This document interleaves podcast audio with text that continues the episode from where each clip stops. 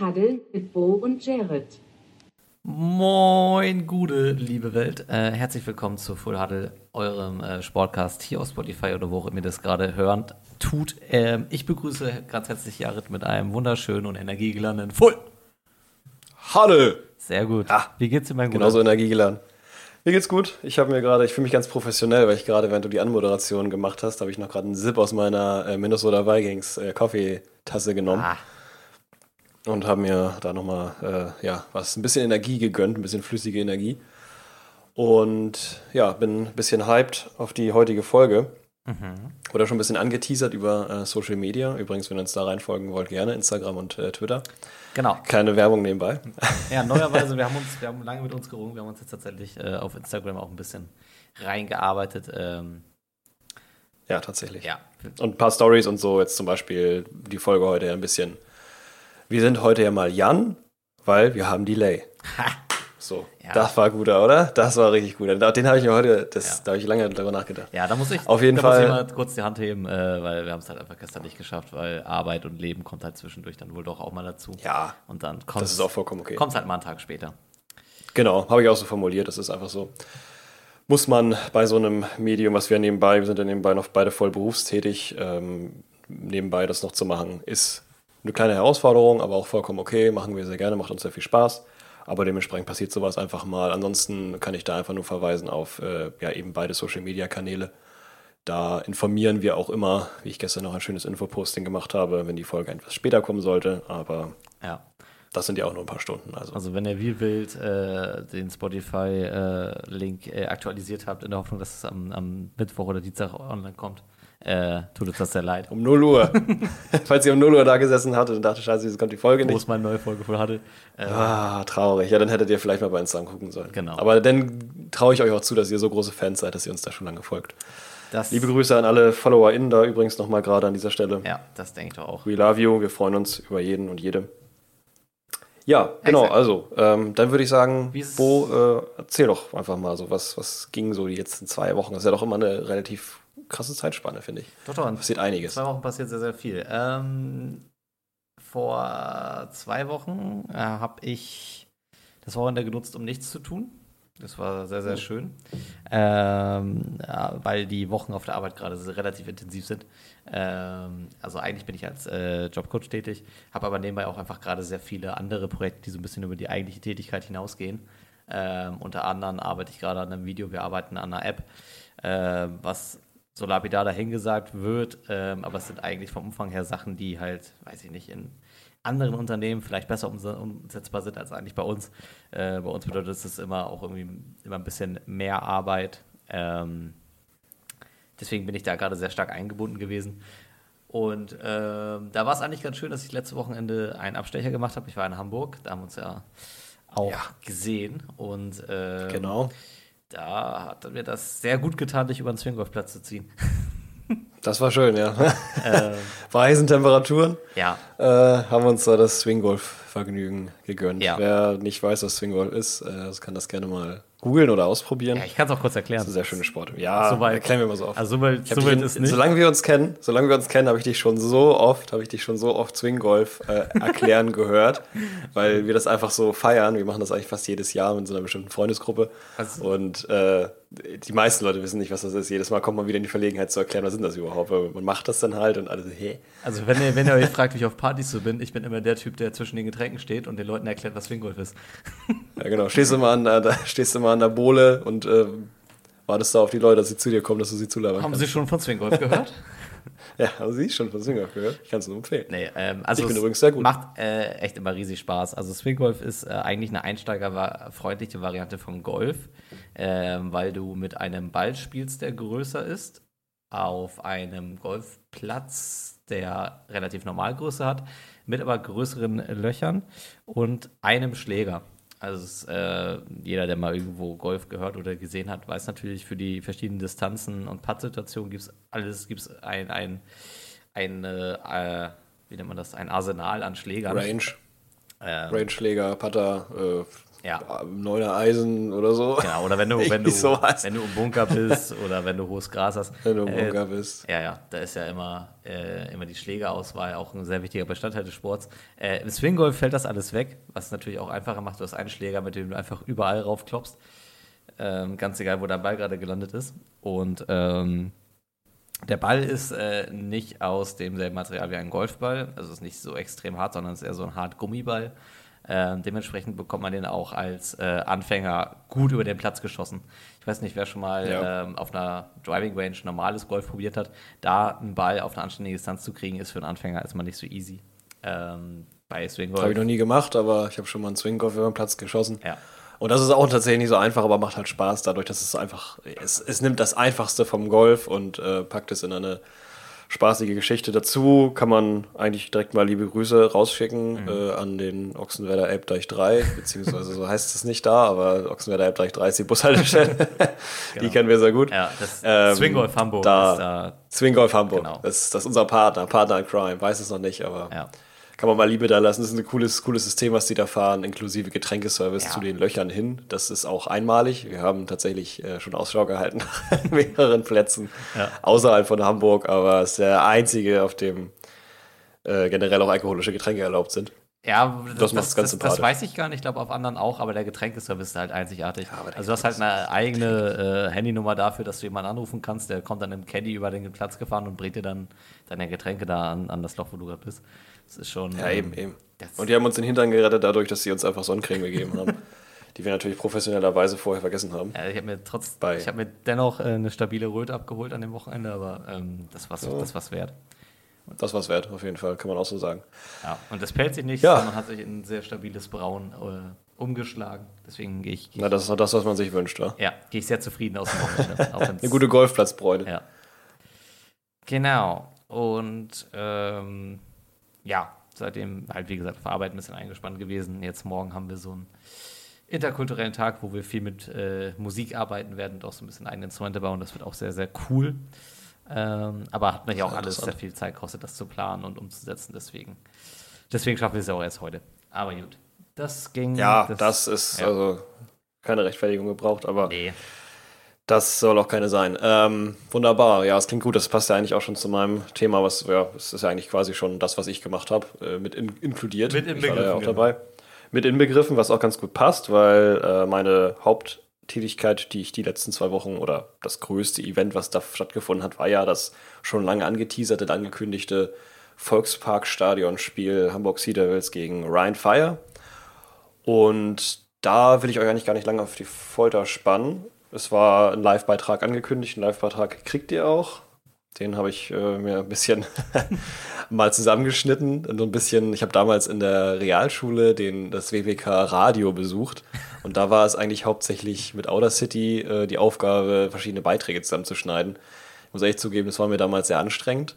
Aber in dem Fall hat mir das, also in dem Fall Sea Devils Spiel, hat mir das richtig viel Spaß gemacht, die Aufnahmen zu bearbeiten und so ein bisschen zu gucken, was passt wo, ein bisschen zusammenzuschneiden. Also ich hoffe, das äh, hört man vielleicht ein bisschen raus, wenn ich auch ein bisschen unmotiviert zwischendurch geklang, geklungen habe, aber dazu komme ich im Beitrag auch zu sprechen. Genau, also würde ich, wenn es nichts weiter dazu zu sagen gibt, hiermit einleiten. Ja, WPK sei Dank. WPK sei Dank. Wir geben rüber an den Kollegen vom Live-Beitrag.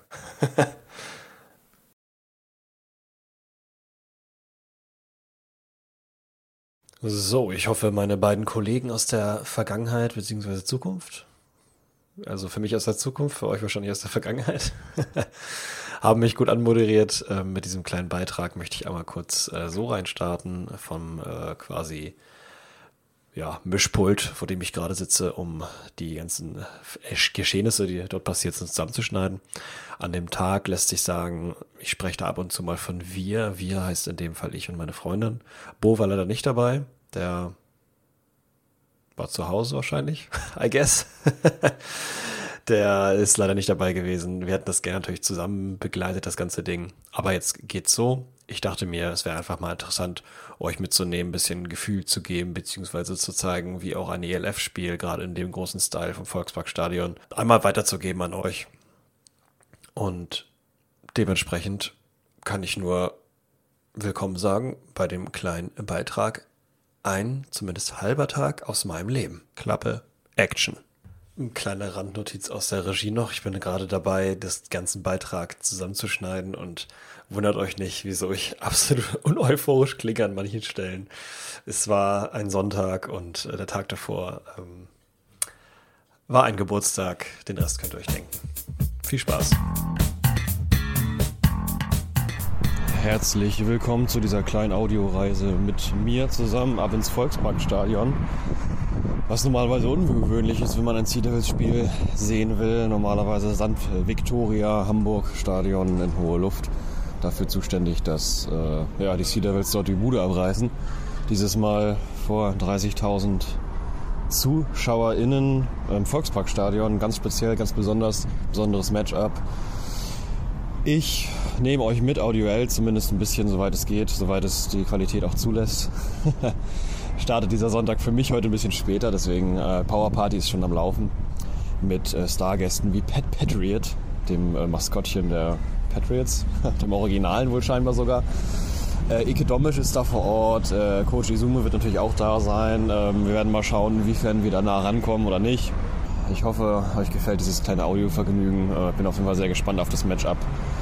Ja, letzte Woche ziemlich schwache Leistung, defensemäßig von den Sea Devils. Offense, die hat sehr gut funktioniert. Levi Kruse war auch am Start.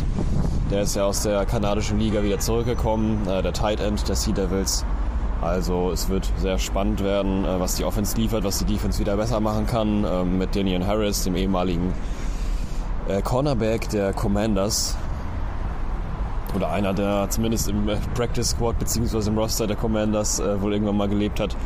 Daniel Harris, auch Cornerback der Sea Devils, letztes Mal leider sehr schlechte ähm, Coverage an den Tag gelegt und leider, leider auch bei einem Punt Return ein äh, Fumble kassiert sehr ärgerlich. Von daher bin ich mal sehr gespannt auf die Leistung. Die Sea Devils haben ein paar Rooster Moves gemacht, gerade was äh, Linebacker und Defensive Line angeht. Also man kann gespannt sein. Ja, und das war auch schon denn die Fahrt dahin ein bisschen beschwerlicher als gedacht. Da die S-Bahn, sämtliche S-Bahnen aus irgendeinem Grund ausgefallen sind, die in die Richtung gefahren sind. Aber das hat uns nicht weiter gestört. Wir haben es trotzdem noch rechtzeitig geschafft. Als nächstes sind wir angekommen vor dem Volksparkstadion. Aber hört selbst. So, angekommen in Stellingen umgeben von Jerseys jeglicher Mannschaften, tatsächlich aber auch ein paar ELF-Fans. Fan-Jerseys äh, sind wir jetzt auf dem Weg. Man hört schon, die Stimmung ist gut. Die Powerparty ist voraus äh, und gleich geht's ab ins Stadion. Die Stimmung ist heiß, so wie das Wetter, so wie man sich vorstellt, wenn man zu einem ELF bzw. NFL-Spiel kommt. Fast vergessen hätte ich natürlich die Powerparty. Die Powerparty der Sea Devils vom Volkspark. Man kann es vielleicht im Hintergrund schon hören. Äh, es ist einiges los, riesig aufgebaut. Kein Vergleich zu sonst. Live-Musik, DJs sind da. Äh, und es sieht sehr, sehr groß aus. Wie gesagt, um die 30.000, 35.000 Menschen heute vor der Volkspark Arena momentan. Das ist ein Blick, das äh, sieht man nicht alle Tage. Also gerade momentan stehen wir in der Hauptbühne, gerade Icke auf der Bühne am Reden. Icke und noch ein paar andere Moderatoren, ich weiß gar nicht wer. Äh, auf jeden Fall äh, Blocky, mit Blocky, dem äh, Maskottchen vom Blockhaus, dem Hauptsponsor dieser ganzen Geschichte, äh, ein Foto gemacht. Pet Patriot haben wir auch schon gesehen. Also hier ist wirklich einiges los. Es ist tatsächlich auch spannend zu sehen, wie viele Fangruppen, Fanvereine, Supportervereine sich gegründet haben. Bei Mannschaften, die wirklich seit drei Jahren erst existieren oder teilweise über den Sea Devils oder Ryan Fire ja der Fall schon lange existiert haben, damals in der World League oder in der ähm, NFL Europa. Denn hier sind an die 20 verschiedenen Stationen aufgebaut mit verschiedenen Sachen wie Hüpfburgen, natürlich kann man auch ein bisschen seinen Wurfarm trainieren hier an manchen Ständen und ein bisschen Zielwerfen machen. Aber auch viele äh, Vereine oder viele Zelte, an denen Vereine sich anbieten, wo man Fan oder Supporter werden kann. Viele Menschen hier mit eigenen selbstgemachten Trikots, von selbst ernannten Vereinen, Flaggen von verschiedenen Vereinen. Äh, liebe Grüße an der Stelle auf jeden Fall an die äh, Hamburg Süd Devils, die sich gerade erst neu gegründet haben. Mit einem Mitglied, ich gestern gesprochen habe, der heute auch hier ist. Also Grüße gehen raus nach Block 25. Heute an diesem wundervollen sonnigen Sonntag.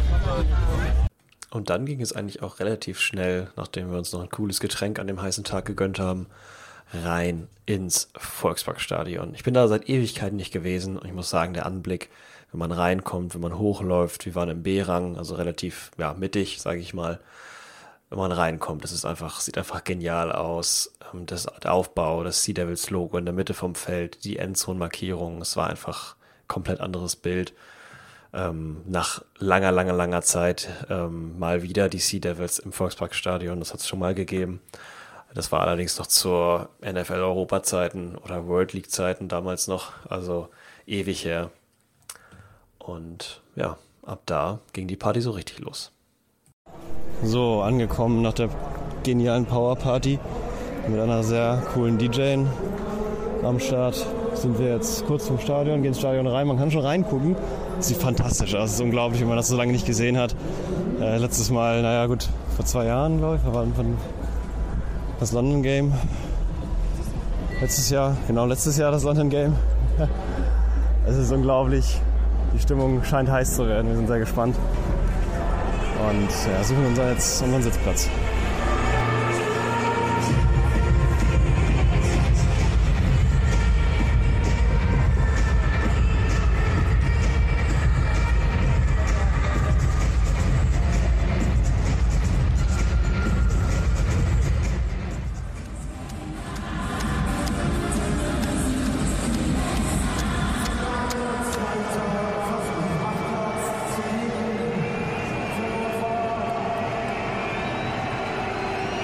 Und so cool es war, so schön es war, so viel Energie, wie man dort gespielt hat, so kurz war es auch. Am Abschluss noch ein kleines Resümee. So, wir befinden uns auf dem Heimweg zurück vom Volksparkstadion. Im Hintergrund hört man noch die Musik. Äh, das Stadion war rappelvoll, 32.500 Menschen waren dort. Die Stimmung war unglaublich. Die Musik, die DJ-Einwürfe zwischendurch, äh, die Ansage. Hat alles super viel Spaß gemacht. Wirkte sehr professionell. Äh, wenn auch das Spiel vielleicht nicht hundertprozentig NFL-Niveau war, aber da werden wir gleich nochmal zu reden kommen im Podcast. Ansonsten kann ich mal von hier sagen, die Energie ist stark, die Sea Devils Gemeinde ist da, Ryan Fire war on fire. Die Fans haben wirklich richtig Gas gegeben. Es hat sehr viel Spaß gemacht, dieses Event zu begleiten und ich kann es nur jedem Fan oder jedem werdenden Fan, Fanin empfehlen. Geht ins Stadion, auch wenn es die kleinen Stadien sind. Es macht einen riesen Spaß. Ja, und das war es auch schon. Die schöne Zeit im Stadion hat ein Ende. Leider, leider nicht so ausgegangen, wie man sich vorgestellt hat oder wie ich es mir vorgestellt habe, wie ich es mir gewünscht habe, wie ich es mir vorgestellt habe schon. Wie ihr gehört habt, meine Prediction für das Game war, dass äh, Sea Devils verlieren. Ich dachte deutlich höher. Allerdings, man sieht Tendenzen, es war schon besser als letzte Woche, aber zum genauen Analyse werden wir wahrscheinlich gleich nochmal im Podcast kommen.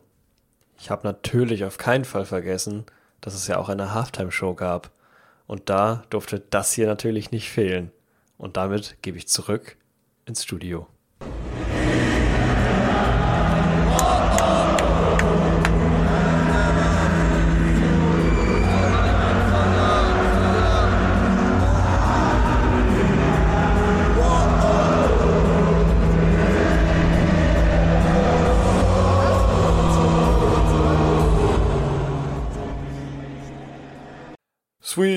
Caroline. ja, das war gut. Am Ende hört man mich auch nochmal richtig schön mitsingen. Ja. Ähm, aber das war die einzige Aufnahme, die ich davon hatte. Ich konnte tatsächlich nicht äh, an mich halten und musste da mitsingen, auch wenn ich wusste, ich habe gerade die Aufnahme in der Hand. Es war eine super, super Stimmung. Ich habe es auch nicht erwähnt tatsächlich. Das waren die äh, Hamburger Goldkehlchen, ein Männerchor. Die waren in der Halbzeitshow da aktiv, das habe ich gar nicht gesagt. Heißen die Hamburger oder heißen, heißen die El Elbgoldkirchen? Hieß Nee, die heißen H H Hamburger Gold, Okay. H HGK oder sowas hatten die auf jeden Fall. Ich glaube Hamburger Goldkehlchen. Aber es ist jetzt, also ich, ja, ja, Spotify wird den Rest alle oder äh, googelt das einfach oder so. Genau. ist jetzt, glaube ich, jetzt auch nicht so der, der Act ja die, des die haben Jahrtausends, ja eine, aber eine äh, kleine Einlage da zur Halftime gegeben, die auch äh, ja, war ganz nett. Ja. Ein kleines Medley von Songs, die man inklusive halt eben Sweet Caroline, der ja sich ziemlich aufgebauscht hat über die äh, deutsche Football-Community. Ich glaube, das hat so ein bisschen angefangen damals bei dem Munich-Game, wo das gesungen wurde im Stadion und die Tampa Bay Buccaneers sowie die Seattle Seahawks, ich wollte gerade sagen Sea Dogs sagen, Seahawks, mhm. äh, sehr begeistert waren von dem deutschen Publikum, was da mitgesungen hat. Ja, ich glaube, das geht sogar noch weiter zurück. Ich glaube, das hat sich irgendwann, irgendwann etabliert, als so mehr Public Viewing und sowas äh, für NFL-Spiele kam. Ähm, ja, das kann auch gut sein, dass das da irgendwo herkommt. Also ich habe da jetzt nicht genau recherchiert. Aber es ist auf jeden Fall ein äh, Lied, was man, was man kennt. Ich habe es eben hauptsächlich dadurch, damals durch diese Minigame-Geschichte ja. wahrgenommen und seitdem natürlich ein Klassiker bei jedem Spiel, bei jedem großen Spiel nicht wegzudenken. Ja. Ähm, sollen wir direkt über das Spiel reden oder sollen wir noch kurz einschieben, wie es mit, äh, weil ich habe ja die andere Perspektive, du warst ja live im Stadion, ich habe ja, ich habe das Ganze ja vom, äh, vom Fernseher verfolgt. Ähm, sollen wir erst über die ganze ganze Chose dann nochmal reden oder direkt über oh, Das ist ein interessantes Thema. Nee, das ist ein interessantes Thema. Ja, lass äh, gerne mal hören von deiner Perspektive, von der weiß ich ja noch gar nichts. Wir haben uns ja da so äh, eigentlich gar nicht drüber unterhalten. Das machen wir jetzt gerade das erste Mal. Ja, ist ja auch. Äh, ähm, Habe ich total weggeschoben. Irgendwie waren so viele andere Sachen. Erzähl gerne, ja. Erzähl mal, wie war es wie war's da? Wir haben nebenbei ähm, ein bisschen geschrieben, aber ansonsten. Ja, also du warst ja auch im Stadion, deswegen habe ich, jetzt, ich hab dich ein bisschen zugespammt, aber. Ah. Ähm, ist okay. Ja, ähm, aus Zuschauern. Da wusste ich zumindest ab und zu mal, wie der Punktestand ist. Anderes Thema, das wusste ich selber manchmal. Kommen wir gleich zu. ähm, ich fand die Übertragung eigentlich ziemlich gelungen, muss ich äh, ähm, wirklich sagen. Ähm, ich fand sie gut kommentiert. Ähm, ich fand äh, die Bilder äh, gut eingefangen. Es gibt noch ein Problem, was aber, glaube ich, in ganz ELF noch so ein bisschen das Thema ist, dass die Kamera noch nicht so gewohnt ist, dem Ball zu folgen, wie es halt äh, in der NFL der Fall ist, wo ich jetzt keinen großen Vorwurf formulieren will, weil ja, ist in der Sportart halt noch ein bisschen schwierig. Ähm, ja, es ist generell Trickspielzüge, du weißt ja nie genau, wo der ja, Ball hingeht. Dass die Kamera da glaub, Ich, ich glaube, du kannst immer nur viele Kameras haben ja. und nicht äh, die Kamera, die das immer alles einfangen kann. Ja. Aber du hast so recht, ich gehe da, geh da voll mit. Ja, wie gesagt, das dass, dass da mal zwei, dreimal irgendwie die Kamera verloren geht und dann der Ball kurz ist, ist vollkommen in Ordnung. Ähm, ich bin mir noch, was den, die ganze Aufmachung des Spiels angeht, ein bisschen unsicher, weil es so ein, zwei Punkte gab, wo ich da, da, also kann man auf jeden Fall drüber diskutieren. Das ist, glaube ich, auch ein ganz spannendes Thema, da einfach mal so generell drüber zu reden. Ähm, erstmal würde ich das Gesamtevent als sehr gelungen betrachten, was man einfach so auch gesehen hat. Also Stadion war voll, es war eine gute Atmosphäre. Man hat irgendwie auch gemerkt, dass das alles, also es war so sehr familiär. Ich habe jetzt nicht das Gefühl gehabt, das sind da prallen jetzt so zwei Fanlager aufeinander, die einander irgendwie, ne, jetzt ihr seid Fans von denen, ihr ja, asozialen Zecken, keine Ahnung. Sondern, ja, genau. Also ähm, nicht, das war nicht diese, diese, ja. Sondern eher Fans aus beiden Lagern haben das so mehr zelebriert, dass es gerade einfach ein großes Event ist und das war so von der Zuschaueratmosphäre aus auf jeden Fall zu spüren. Ähm, dass man einfach irgendwie gemeinsam dieses Spiel sehen will und ähm, jetzt nicht, also ich glaube, aus Sea Devils-Fans war es jetzt, also zum Ende hin hat man vielleicht nochmal überlegt, okay, kann da noch was gehen, aber eigentlich war das Spiel relativ klar. Ähm, von daher. Ja, ähm, war es tatsächlich. Ja. Ich weiß, also du warst ja auch ja. im Stadion, es war schon relativ klar eigentlich, ne, dass das da. Es war schon klar, leider, leider, leider. Also es war ja dann ein bisschen, es gab diesen einen Moment, wo dann die Offense auf dem Feld war und jetzt quasi klar war, es muss jetzt was passieren. Ja. Und wenn äh, jetzt nichts, nichts kommt von der Sea Devils Seite, dann ja. äh, haben wir halt das Problem, dass da quasi nichts mehr zu retten ist, so in dem Sinne. Und äh, genau in dem Moment war es dann leider halt ähm, Preston Hare ein Pick 6 geworfen. Ja. Und das war halt der Untergang. In dem Moment war klar, da ist nichts mehr zu holen. Können wir, können wir gleich nochmal ein bisschen drüber reden ähm, vorab. Ähm, sehr viele Promis so in, in ja. also jetzt nicht die ganze A-Line-Promis, aber so angenehme, angenehme Persönlichkeiten, die ich gerne gesehen habe. Ich meine, dass ein Otto Walkes vorbeikommt, um Contest zu machen, ist irgendwie schön. ja, das war ganz cool. Das hat man tatsächlich auch nur, das habe ich später nochmal gesehen in den Reposts ah. von den Sea Devils, beziehungsweise der ELF, äh, äh, ELF Instagram-Seite. Okay. Ich habe, weil man konnte es im Stadion nicht erkennen. Man hat zwar ja. gesehen, da ist unten so ein kleiner Punkt, der macht da irgendwas, aber was genau dieses Gestik und Mimik von Otto Walkes, so das äh, kam halt später erst drüber. Das ah, okay, also die haben das im Nachgang die haben das gar nicht so, so live über Monitore gebracht. Nee, leider nicht. Ah, okay. Also habe ich zumindest nicht gesehen. Ja. Ich äh, habe versucht drauf zu gucken. Ich glaube, in dem Moment war da aber nichts, nichts äh, Bedeutsames zu schauen. Ja.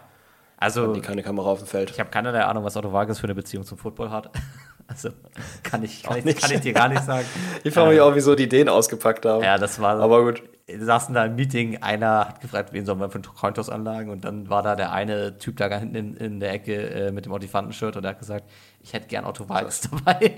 Und, und da irgendwie. Ich weiß nicht, ob es daher kommt, dass er jetzt, ich meine, jetzt hat ja zum Beispiel auch hier der Rapper Ski-Agu, hat, hat ja Friesenjung von, von Otto als Lied rausgebracht und hat ja teilweise auch mit Otto zusammen Videos gemacht. Also ich glaube, der hat wieder so ein bisschen Geltungs-, also ich nenne es jetzt einfach mal Geltungsdrang im besten Sinne, jetzt nicht negativ ausge, ausgelegt ja, Otto. Otto hat wieder ein bisschen Sehr Werbung sich sympathisch, aber ja, irgendwie kommt er wieder, vielleicht kommt da ja auch nochmal irgendwie was, ein Film oder so, keine Ahnung, weswegen der jetzt ein bisschen wieder zurückkommt oder es macht ihm einfach Spaß. Auf jeden Fall hat er das auf eine sympathische Art und Weise gemacht, würde ich sagen, auch so ein bisschen mit Spaß und so. Und das äh, hat auch gepasst zum ganzen Event, weil es halt nicht so ein ernstes äh, Anstieren von, also Ach, nicht so Quatsch, Energie nein. aufgeladen, wenn man jetzt sagen würde, es spielt äh, HSV gegen St. Pauli. Ja, da, Ähm, ist ja auch natürlich eine ganz andere Situation, aber. das meine ich ja auch gerade. Das trotzdem, war jetzt nicht, dass, das, da, dass da zwei Fanlager genau. aufeinander geprasselt sind, sondern dass alle Ja. einfach Spaß an dem Event haben. Ja, überhaupt. Also das war sowieso ähm, gerade die Leute, die da in normalen NFL-Trikots rumgelaufen sind bei der Power Party und so. Ich hatte ja auch gerade drüber gesprochen, dass da ziemlich viele verschiedene Leute da waren, auch teilweise Menschen, die hatten ELF-Trikots an von ganz anderen Mannschaften. Also einer war da, glaube ich, von den Enthroners. Ich weiß nicht, ob ich das gesagt hatte. Fand ich auch sehr interessant, gerade noch eine relativ neue Mannschaft. Wenn ich es richtig erkannt habe, sah aber sehr danach aus. Und natürlich auch viele, äh, ja, auch mit eigengemachten Trikots, die, die äh, Ryan Fire, Firebird hatten die bei sich draufstehen. Das waren auch echt krasse Jungs, die sahen auch wirklich aus, als hätten, wären die, vielleicht ist es auch eine eigene Mannschaft, ich weiß es nicht, aber die sahen echt aus, als wären das selber Spieler. Also muskelbepackt bis 1000 mit so Firebird-Trikots, das sah schon krass aus. Ja. Ähm, und halt, ja, dicke Chains, so riesige Goldketten und so, große Hüte, Trommeln, alles dabei. Also das war echt krass. Von beiden Seiten natürlich. Ja, das war, war schon cool. Also war, war eine coole Sache. Live da zu sein war toll. Das ist halt nur, genau, jetzt um nochmal aufs Spiel selbst zu kommen und die Übertragung und so, ähm, das war, glaube ich, ein bisschen leichter. Also für den Casual-Fan war es im Stadion, fand ich zumindest sehr schwer nachzuvollziehen. Okay. Weil die Übertragung, die man zu Hause gesehen hat, die wurde auch so auf den Stadionbildschirm übertragen.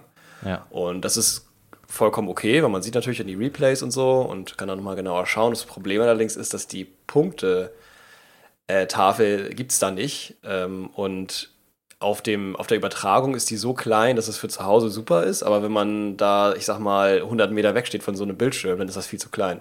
Ja. Also ich habe selbst, ich habe trage eine Brille, muss ich jetzt zugeben, aber selbst meine Freundin, die dabei war, die keine Brille trägt, äh, hat das nicht erkennen können, was da steht. Und es war dann für mich immer nur so, ja, wie viel steht es jetzt genau? Und man musste wirklich die ganze Zeit sehr konzentriert auch den Ball verfolgen, weil auch die Downs nicht klar waren. Also man musste dann immer gucken, welches Down ist das jetzt, wie weit sind die jetzt gegen, ah, bewegt sich die Chain Gang. Ähm, weil wir auch auf der Seite gesessen haben, die der äh, Chain Gang abgewandt war, so dass wir auch die Downs nicht sehen konnten. Also alles ein bisschen spekulativ und da muss ich dann oft so ein bisschen überlegen, ist das jetzt, passt das jetzt, äh, wie viele Punkte waren das jetzt nochmal? Und das war ein bisschen störend, aber trotzdem an sich alles zusammengenommen, super geiles Event. Ja. Ähm, ich habe mich noch gefragt, ob vornherein das Singen der deutschen Nationalhymne Sinn gemacht hat oder unbedingt sein musste. Ähm, Ja, verstehe ich. Das war auch ein bisschen, also Jetzt, ja, jetzt tatsächlich war im Stadion die Stimmung da auch sehr interessant. Also, ich weiß, wo es herkommt, weil man sich natürlich denkt, okay, in der NFL vor jedem Spiel singt da ein, weiß ich nicht, jemand, entweder macht es mal ein Promi, äh, was ja bei, gerade beim Super Bowl immer sehr wichtig ist, wer singt da vorne ja, vorne die Nationalhymne, oder halt, weiß ich nicht, ich habe, glaube ich, auch mal schon gelesen, dass das an irgendwelche so Preise vergeben wird. Also in der Highschool, äh, weiß ich nicht, da in Georgia gewinnt irgendeinen Gesangswettbewerb und darf dann als Ehre bei dem und dem Spiel äh, die Nationalhymne singen. Da hat es aber auch einen ganz anderen Stellenwert, weil es die NFL ist, die sich nur in Amerika abspielt. Und Ja, ähm, ich weiß jetzt, also natürlich probieren die da so ein bisschen diesen Flair von einem NFL-Game in der ELF so nachzubauen. Ähm, ich weiß aber nicht, ob da das Platzieren der Nationalhymne so viel Sinn macht, weil wir, also ich hätte mich jetzt gefragt, jetzt spielen natürlich mit äh, Ryan Fire und äh, hier den Sea Devil zwei deutsche Teams gegeneinander, aber hätten wir jetzt, wenn da, weiß ich nicht, die äh, Milados äh, Seamen da irgendwie stehen, sehen wir dann einmal die italienische oder hören die und dann die deutsche? Also, Ja, das ist immer die Frage. Also ich glaube, bei den London Games ist es tatsächlich immer so, dass dann die, die äh, englische und dann die, die amerikanische, also in dem Fall Ja. tatsächlich wahrscheinlich die richtige Art und Weise, damit umzugehen, dass man beide singt. ja. Allerdings verstehe ich die Frage ähm, äh, darum, es hat auch so ein bisschen, also die Situation, äh, die, die ganze Situation mit der, mit der Hymne hat auch im Publikum wieder gespiegelt, dass das für viele in dem Moment ein bisschen, naja, war, verwirrend war, weil alle irgendwie dann, also es hatte niemand so wirklich, glaube ich, damit gerechnet, dass das passiert. Ja. Ähm, und dementsprechend, also es war jetzt auch nicht so, es hat irgendwie, also es hat jetzt keiner ist aufgestanden, hat sich irgendwie die Nee. Hand an Her- ans Herz gehalten und hat dann irgendwie so wie die Spieler halt auf dem Feld Ja. da mitgesungen oder so. Also generell hat keiner mitgesungen. Das ist Echt? auch mal interessant. Nee? Äh, Wirklich nicht. Also um mich rum saßen, also das heißt keiner, es ist übertrieben, es sind viel zu viele Leute, um das genau zu sehen, wer jetzt mitsingt und wer nicht. Ja, ja, klar. Aber um mich herum, im, in dem Block, in dem ich saß, hat keiner mitgesungen und die meisten waren eher so, so ein bisschen gelacht und so, was soll das denn jetzt so? Also die Reaktion, die du jetzt auch gerade gesagt hast, Ja, ich- das war ja. zumindest in meinem Block, Block 13, liebe Grüße an alle, die da waren. Ähm, Da gehen so, So da gehen für mich so zwei Themen mit auf. So zum einen ähm, kann man da dem halt vorwerfen, okay, es ist ein bisschen auf Abklatsch gemacht. Weil wir haben nicht diesen patriotischen Bezug und auch nicht diese Patriotie im Football, dass wir jetzt sagen können, okay, wir spielen davor jetzt eine Nationalhymne. Zweiter Punkt Ja. ist, wir haben einfach nicht dieselbe Bindung zur Nationalhymne, wie es jetzt die Amis haben. So, ähm, jetzt unab unabhängig richtig. davon, ich würde jetzt auch behaupten, dass der, das klingt blöd, aber der, die amerikanische Nationalhymne ist vielleicht ein bisschen mehr Banger, als es jetzt die deutsche ist, ohne dass die deutsche dafür jetzt an, Das stimmt. angreifen will. Ähm, ja, also ist, ja, ich denke mal, es ist ja ungefähr den Leuten klar, was für, was für, eine, was für eine Meinungsfärbung wir hier vertreten. Ja. Äh, deswegen wollten wir, das wäre auch eine Alternative. Aber ich sehe das auch so, ja. Ja. Da bin ich, bin ich voll bei dir. Und wir sind es auch einfach, glaube ich, so gesellschaftlich nicht so gewohnt, die Nationalhymne Art so oft zu hören. Und B auch nicht unbedingt Ja, so also zu. viele würden das, viele würden das anders, anders äh, sagen. Das kann ich auch verstehen irgendwo. Aber ich persönlich, ich persönlich, und bei dir scheint es ja auch so zu sein, ja, also es, habe da so ein bisschen eine, eine ja, es, es hatte eine andere Färbung, sage ich mal. Also dieser, dieser Stolz, dann da so, äh, den so darzulegen, ist äh, in Teilen vielleicht, Ja, da- da- manchmal, also vielleicht manchmal so ein bisschen überspitzt. Also es Ja. wirkt so, als würde man jetzt zu jeder Situation jetzt die Nationalhymne rausholen, weil es dafür einfach das Event vielleicht auch nicht so ganz hergegeben hat. Also bei einem normalen Spiel kann ich sagen, da wird das nicht gemacht. Ja. Ich weiß nicht, was sie jetzt dazu gebracht hat, wahrscheinlich, um halt so ein bisschen, ich denke mal, dass hauptsächlich das Thema war, ja, wir machen jetzt so ein bisschen den Abklatsch der, der äh, London Games oder ich schätze mal bei den Munich Games wurde es wahrscheinlich auch gemacht, ja, aber äh, da, um das so ein gesagt, bisschen das- aufzufangen, das- die amerikanische ja, Stimmung. da ist die Rahmung wieder da. Aber- Ne? Ja, das ist die Rahmung wieder. Klar, bei den Munich Games ist natürlich was anderes, da hat man natürlich auch ein internationales Publikum und da macht es dann auch Sinn, vielleicht sich zu präsentieren eben. Ja, genau, da macht Äh, macht Das ist halt die beste Art und Weise, sich zu präsentieren. ja, denke ich mal, auch mit der, mit der Hymne rauszugehen, so wie die Amerikaner das dann ja eben in dem Fall auch machen. ja. Aber in dem Moment, wo halt ja kein Gegenpart da ist, einfach dann die rauszuscheppern, dann ja, schön und gut, aber für wen war das jetzt? Also, wir wissen, dass wir in Deutschland leben, es sind zwei deutsche Teams, also was, das hat keine Außenwirkung. Man singt das für sich selber und das Ja. ist irgendwie. Das sind wir, glaube ich, auch Punkt in Deutschland das ist weird gesellschaftlich, das sind wir gesellschaftlich einfach seltener gewohnt. Also ich glaube, Ja. die meisten Deutschen hören die Nationalhymne, wenn sie ein Fußballspiel gucken, wo zwei Länder gegeneinander spielen. Genau, richtig, so ist es ja meistens. Ja. Ich habe tatsächlich, aber das fällt mir, fällt mir gerade ein, das muss ich dann vielleicht auch noch erwähnen. Oder das muss ich erwähnen, das kann ich Erwähnen, Ich habe früher mal tatsächlich, während, während andere Leute, wann war das denn? Lass mich mal kurz überlegen. Äh, das müsste so gewesen sein um die oh, 2000, 2007, 2008 oder so. Aus irgendeinem mir völlig unerklärlichen Grund. Ähm, andere Leute haben dann am Strand gesessen und haben äh, irgendwie, äh, weiß ich nicht, Asphalt, Bonnaroo, was weiß ich was gehört. Und ich saß einfach da und ich habe mir aus irgendeinem Grund ein Digipack, also eine doppelte CD, Nationalhymnen der Welt. Und ich habe einfach da gesessen, mit, tatsächlich damals noch mit einem äh, CD, also mit, dem, mit so einem Walkman, äh, so einem Discman, und habe mir einfach die Nationalhymnen der, der Welt. Und Freude schöner Götterfunken, muss ich sagen, ist immer noch ein Banger. Ich finde ich find das- ich find die auch nicht schlecht. Weiß nicht wieso. Ich saß da wirklich und habe mir das ernsthaft angehört und das fand ich auch toll. Aber äh, ja, also von, von allen, wirklich allen Ländern. Einmal durchgehört. Also, Das klingt, ja, klingt, das, klingt ein bisschen wie so eine Sheldon da war, ja, ich glaube, Deutschland habe ich da sogar schon geskippt, weil ich das so langweilig fand. Ja. Kennt man ja schon. ja, kennt man natürlich auch viel. Ich glaube schon. Ich. Äh, aber ja, das ist kleiner, kleiner, kleines Nebending. Ich mag unsere Nationalhymne eigentlich auch, aber ich fand sie jetzt in dem Setting einfach ein bisschen deplatziert. Keine Ahnung. Ja, klar. Also jetzt keinen kein, äh, kompletten Hater zu dem Ganzen, aber ja. Und die war auch sehr schön gesungen. you get the point. Dann nochmal dann noch mal Shoutouts an die Dame, die es gemacht hat. Das war sehr schön. Es war sehr schön gesungen, ja, das muss man auf jeden Fall sagen. Das äh, habe ich auch so gesehen. Ich weiß auch nicht, leider nicht, wer das war. Ich hatte, die war kurz auf der Bühne gewesen, aber da war so viel los auf dieser Powerparty, dass ich das gar nicht mitbekommen habe. Das war kurz nachdem wir bei der Bühne waren, da wurde das gesagt. Ja. Ja, das, Ähm, wer das ist, aber ja. Man hört es tatsächlich auch im Hintergrund ja in dem Beitrag, dass äh, Icke da am Reden ist. Ja, genau. Ähm, ich habe ja erwähnt, dass er da ist, aber man hört es tatsächlich sogar. Das Ein bisschen äh, hört ich auch ja. ganz lustig. Ein bisschen hört man es, wie er da Icke Mene Dene ja. im Hintergrund. Ähm, ganz interessant. Und ja, da würde ich vielleicht jetzt einfach mal einen Umschlag machen, einmal kurz ELF News äh, runter, runterballern. Das würde ich jetzt eigentlich jedes Mal so machen. Eher weniger, ähm, Um- wie haben die jetzt die Teams gespielt? Wollen wir nicht, also wollen wir nicht eher weniger. das Spiel reden? Oder? Achso, äh, Spiel, ich habe ganz vergessen. Das war so viel privat geredet. Ja, äh, klar, reden wir über das Spiel. Gerne, Okay. gerne. Ich habe da ähm, Ähm, mir auch einiges drauf Bevor ich über das äh, Spiel selbst reden möchte, noch mal kurz was zur Übertragung oder Zuschauersicht. Ähm, es gab so ein bisschen technische Probleme hinsichtlich dessen, dass die Anzeigen nicht ganz synchron waren. Ähm, es war manchmal auch, ich glaube, zwischenzeitlich hat der Spielstand auf dem Display nicht gestimmt. Und was vor allem so ein bisschen verwirrend war, ist, war, dass die Clock eine ganz andere war. Ähm, insbesondere war das vor der Halbzeit so, dass man auf der äh, Fernsehclock, also die eingeblendete, waren, glaube ich, noch irgendwie 50 Sekunden zu spielen. Ähm, war es so viel oder waren es 20, 30? Also es war auf jeden Fall so genug Zeit, wo so zwei, drei Spielzüge normalerweise reinpassen. Und er hat plötzlich zur Halbzeit gefilmt. Ich habe gedacht, was da denn passiert? Ähm, bis dann halt irgendwie auch, ich glaube, wurde dann auch gesagt, okay, die Clock war nicht ganz richtig, war dann halt so, okay, passiert halt.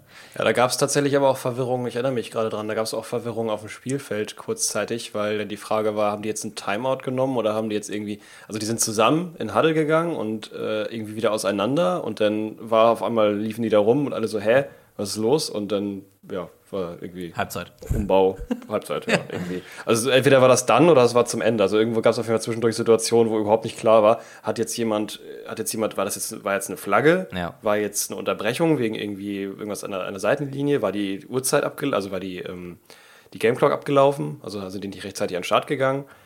Ähm, was, was war das jetzt? Und das kann sein, dass das da gewesen ist. Auf jeden Fall gab es das auch äh, während des Spiels, also Okay. zum Thema ähm, Unprofessionalität oder was ich auch im Ja. Beitrag gesagt hatte. Vielleicht halt nicht das komplette NFL-Niveau, Ja, Ähm, nennen wir es halt so ein bisschen- nennen wir es eher Wachstumsschwierigkeiten als jetzt irgendwie. Wachstumsschwierigkeiten, genau so kann man es sehr Ja, gut nennen. Ja, also- das ist ein sehr guter Un Ausdruck. Unprofessionalität will ich da jetzt gar nicht nennen. Ich will es jetzt. Nee, genau, das ist vielleicht ein bisschen zu hoch. Nee, ich will jetzt auch nicht mit Mama draufhauen. Das war halt noch sowas, das ist mir halt aufgefallen, ist passiert. Ja, genau, Ähm, genau. jetzt glaube ich- Das ist äh, auch fairer ausgedrückt Ja. gegenüber der Es ELF. sind kleinere Mankos. Ich fand die Übertragung, wie gesagt, im Großen und Ganzen fand ich die sehr gut gemacht. Die Beiträge dazu waren ganz gut gemacht. Die Moderation Ja, war find- okay. Äh, die neue Moderatorin, ich müsste jetzt, ich muss den Namen gleich nochmal raussuchen. Äh, die Ran im Team hat ist sehr sympathisch. Äh, kriegt auf jeden Fall. Oh, die habe ich gar nicht gesehen. Das wäre das erste Mal gewesen. Letzte Übertragung, die ich gesehen habe, äh, da war die nie dabei. Aha. Das ist schön. Das ist eine Ähm, Feldmoderatorin, oder? Bitte?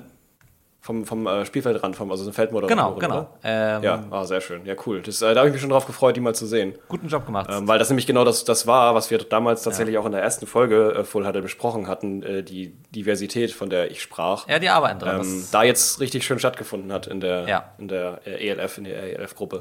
Auch jetzt bei RAN in der NFL, bei RTL auch. kriegt einen, kriegt einen richtigen Daumen hoch, hat äh, sie gut gemacht, sehr sympathisch. Äh, man merkt auch, dass sie sich mit der Materie gut auseinandergesetzt hat, Ahnung zu haben scheint. Ähm, das hat mir sehr, sehr gut gefallen. Ähm, ich sehe Icke immer noch nicht ganz in der Hauptmoderatorenrolle, aber er schlüpft da wohl so rein. Mal gucken. Ja, ich würde ihm auch noch ein bisschen Zeit geben. Ja. Also Icke ist immer so die Frage, viele mögen ihn nicht, viele doch. Ich glaube, ja, wir haben ja schon mal drüber gesprochen, wird so ein bisschen in so eine Rolle gequetscht. Also bin mal ge- gespannt, äh, also wurde damals in eine Rolle gequetscht als Social Media Guy Ja, und jetzt. und hat sich da, glaube ich, ein undankbarer Posten auch irgendwo. ja, mal gucken, ob er sich jetzt in der Rolle auch ein bisschen weiterentwickelt. Ähm, Ich bin ja sehr gespannt. Ähm, War auf jeden Fall moderativ, die Moderation äh, auf dem Event, auf der Bühne war, war sehr schön von ihm. Das äh, Okay. wirkt sehr, Ja. sehr sympathisch, auch hat die Leute alle mitgenommen und so. Ist auch so ein, so ein Menschenmagnet einfach. ja, das schon, das will ich schon sagen. Und das war eigentlich ganz okay auf jeden Fall. Ähm, zum Spiel selber, ja, haben wir jetzt eigentlich auch noch, wir noch direkt nichts Ja, gesagt. nee, gehen wir jetzt rein, machen wir jetzt. Ähm, Gehen wir jetzt rein, gehen wir jetzt Das rein. Spiel So, startet, äh, es ist das zweite, das ich an dem Tag gesehen habe. Ich habe äh, davor ähm, Wiener Vikings gegen Berlin Thunders äh, gesehen. Ähm, was Oh ja, auch ein sehr interessantes Spiel. Das war interessant. Ähm, das hätten die Vienna Vikings auch noch fast hergeschenkt, ähm, die in der ersten Halbzeit schon deutlich besser waren. Dann in der zweiten kam dann Berlin Thunders noch ein bisschen ran, hatte eine gewisse Spannung drin. Äh, letzten Endes konnten die Wiener Vikings das dann trotzdem mit 27 zu 24 nach Hause bringen. Ähm, es war vom Niveau okay. Es war immer noch ein ELF-Spiel, so im Großen und Ganzen. Ähm, aber ich würde behaupten, eins der besseren. Weil als dann, als dann ähm, Rhein-Feier gegen Hamburg losging, startet dieses Spiel mit Ja. äh, einer, einer Turnover-Party, wie ich sie äh, auch länger nicht mehr gesehen habe. Also man kann wirklich sagen, äh, im ersten Quarter, ich habe es mir auch so aufgeschrieben, habe es so ein bisschen nach Quarter unterteilt tatsächlich. Erstes Quarter geprägt von auf beiden Seiten, aber ein bisschen, also wesentlich mehr auf der Hamburger Seite mit äh, absoluten ja, Butterfinger-Moves. Ja. Also die haben wirklich alle die Bälle sowas von wobbly durch die Luft und nicht richtig gefangen Ja. und verloren und dementsprechend auch ja einfach hergeschenkt. Also einfach äh, angetatscht, dann zwei Meter gelaufen, gestolpert, hingefallen, Ball verloren. Ja, wirklich. Und das ist nicht nur einmal, also nicht nur einmal passiert, auch nicht gefangen richtig Nee. und Also dementsprechend Turnover-Party trifft es schon sehr gut. Ja, das war, das war auf beiden hinterher. Seiten. Ähm, Ja. Letzten Endes muss man halt sagen, die böseren Schnitzer waren halt bei, bei den Sea Devils. Ähm, Auf jeden Fall. Und da haben die sehr viel geschenkt im ersten, im ersten Quarter, haben die auch keine Punkte gemacht, so, Ja, genau. soweit ich das äh, noch zurückdenken kann. Ich weiß gar nicht, hatten, hatten, nee, die Vikings hatten auch nur einen Touchdown im ersten Quarter. Der zweite war im zweiten Viertel, oder? Uh, das ist eine gute Frage. Ich habe das Spiel nicht gesehen. Ich saß ja dessen im Stadion. ich hab's nicht, ich hab's nicht gesehen. äh, was habe ich gerade gesagt? Ach, ich Du hast gerade gesagt, das Vikings ach so, nee, ich, Vikings ich meinte, meinte rein Feier. Jetzt bin ich hier. Ach so, ja, doch, die hatten schon Touchdown. Ja, ja. Die hatten Touchdown und einen extra Punkt. Also die hatten sieben Punkte gemacht im ersten Quarter. Ah, ja, genau. Soweit ich das zurückdenken kann. Ich habe so eine, so eine ähm, äh, Statistik im Kopf, aber ich weiß jetzt auch nicht, ob die hundertprozentig stimmt. Nee, nee, das äh, war schon richtig. Genau, also die hatten den ersten Touchdown im ersten Quarter, im zweiten hatten sie einen, im zweiten hat Hamburg aber auch nochmal äh, Punkte aufgeholt, ähm, wo es dann mit einem Halbzeitstand zu 14 zu 9 äh, in die Halbzeit ging. Ja. Ähm, Ja, das war im zweiten Quarter dann halt, wurde ein bisschen mehr, hat es ein bisschen mehr besser funktioniert, aber es ist halt trotzdem noch ein Problem gewesen, dass die Offense leider zu unproduktiv war. Das heißt, Michaelsen, der Running Back, hat leider nicht so ganz funktioniert. Es wurde mal schnell gestoppt, der Lauf. Die meisten Pässe auch nicht so gut. Preston äh, Hare ist dann ein bisschen äh, gelaufen. Ja. Das war okay. Der tatsächlich, ja, ich glaube dann sogar vielleicht, ich weiß nicht, ob das dann war, ein, ja, ich, das müsste da gewesen sein, im zweiten Quarter, ein äh, Rushing, Rush-TD gemacht, Ja. wo leider aber dummerweise ein Offensive Holding ja, drin genau, war. der war ärgerlich. Sehr ärgerlich, sehr ärgerlich. Äh, danach hat er allerdings nochmal einen Rush, Rush TD noch dahinterher gebracht, also einen Touchdown. Ähm, das war ganz gut, also hat er zweimal quasi gemacht. Ja. Ist auch sehr, sehr explosiver Quarterback, ich mag den auch sehr gerne. Ähm, nee, wann? Aber leider zu unproduktiv mit der, mit der Offense. Ja. Ja, also meinst du den, den Rush-Touchdown dann im letzten, oder?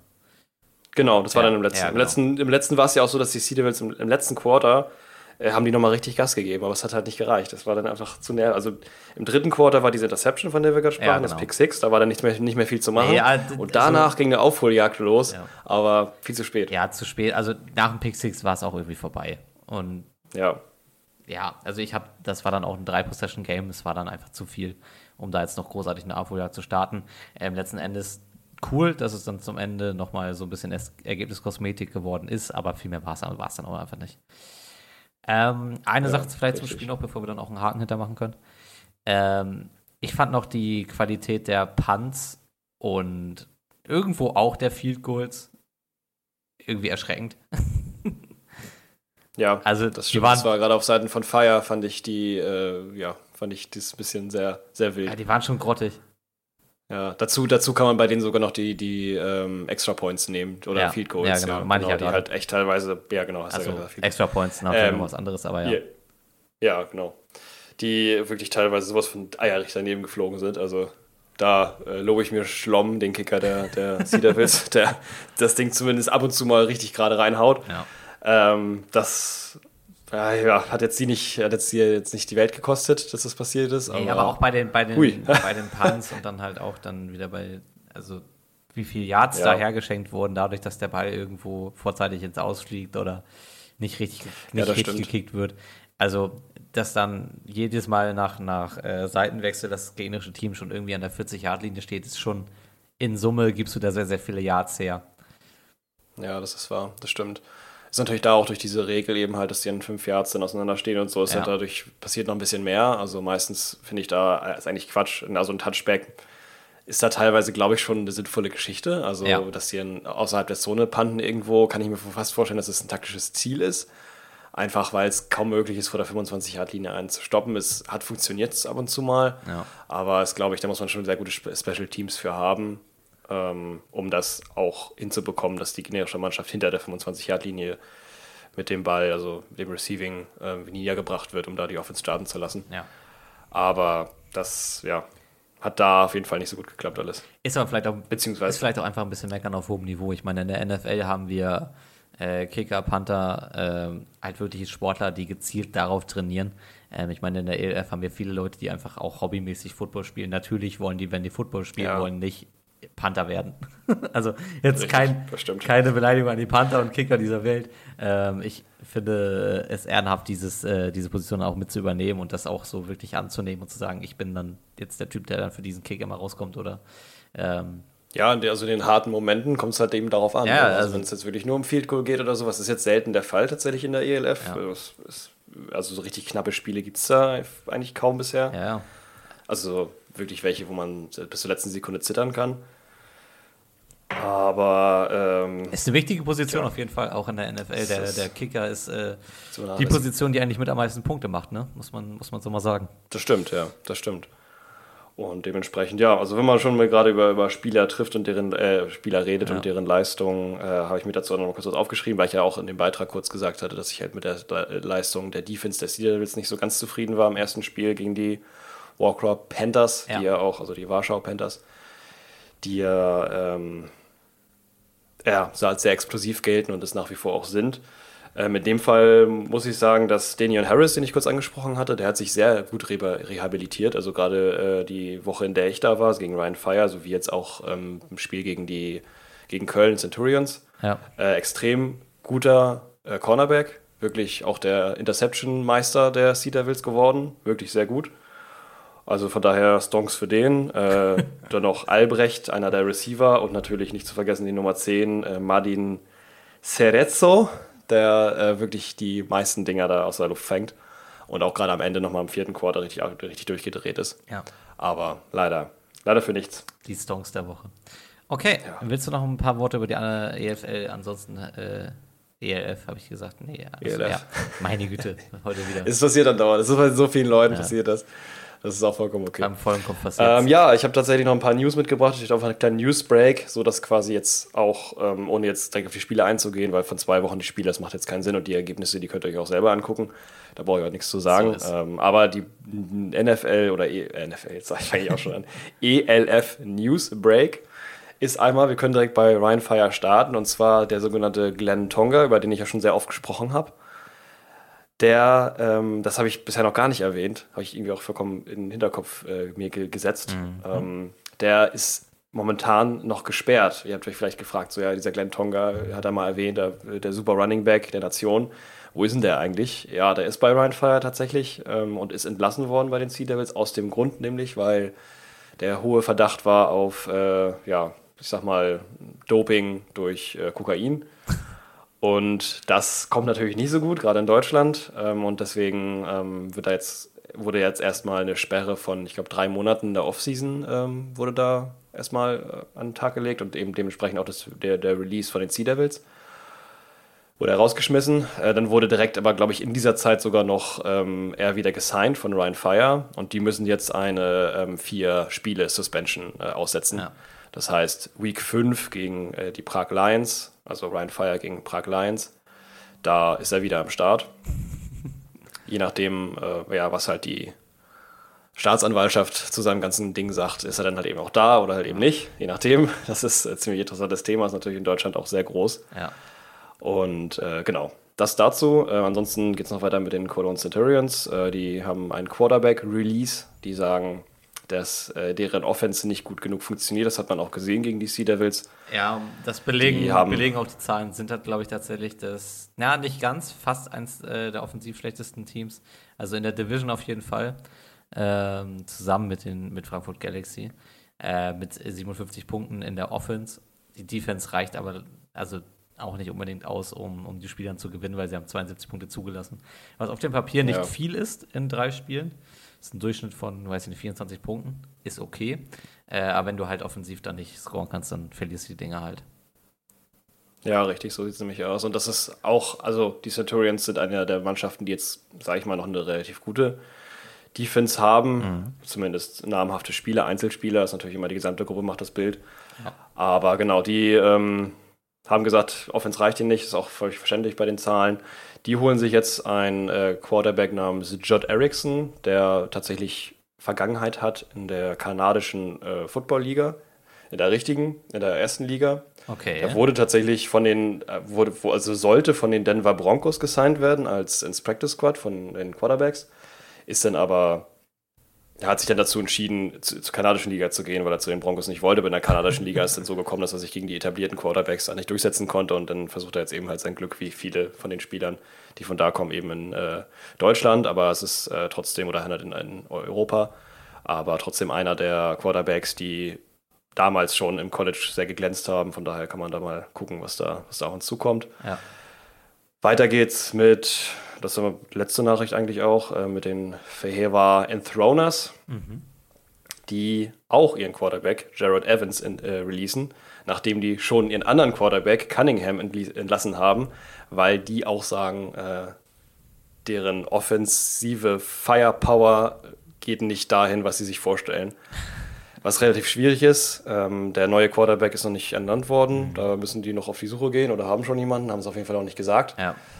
Ähm, ist ein bisschen schwierig, wenn die Offensive Line äh, eine Drehtür ist. Oh, ja. Dann kann kein Quarterback. Das hat er tatsächlich auch selber gesagt, ähm, Jared Evans, in einem Twitter-Post. Er hat es gepostet, bevor das Franchise selber es gepostet hat, ja. dass er entlassen wurde oder geht. Und nochmal so kurz ähm, Und halt ein bisschen traurig ist. Ja. ja. ja. Ja, vor allen Dingen ist er halt echt, also ich meine, der Cunningham wurde, wurde vor Week 1 entlassen und jetzt nach Week 3, nach Woche 3, äh, wird dann der nächste wieder entlassen. Also ich sehe da so eine zweite, zweite, äh, weiß ich nicht, zweite Commanders oder der ist jetzt ein bisschen übertrieben, Browns, aber die, die haben ein bisschen mehr Zeit dazwischen, aber ja, trifft, trifft beides vielleicht trotzdem so. wechseln die. Vielleicht, vielleicht ja. was mit Falcons, weiß ich auch nicht. Naja, egal. Falcons, ja, vielleicht auch. Naja, naja. Ja, gut, aber damit soll es das gewesen sein. Das sind die neuesten Neuigkeiten aus der Welt des ELF, der Europäischen Football Liga. Ja.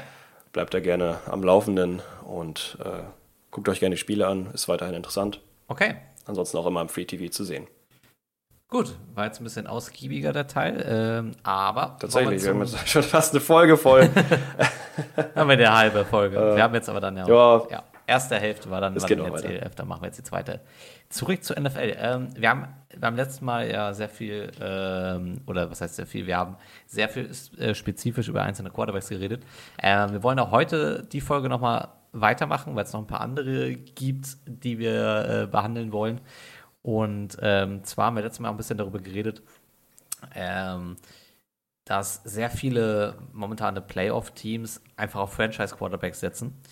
Ähm, die Strategie, die es aber auch noch gibt, ist natürlich zu sagen, ich verpflichte einen Veteran QB ähm, aus verschiedenen Gründen. Entweder, weil das ein QB ist, der sehr erfolgreich in einer anderen Franchise war, oder einen Veteran QB, der die Liga kennt, gut ist, aber vielleicht nicht unbedingt ganz an dieses Top-Tier-Niveau rankommt.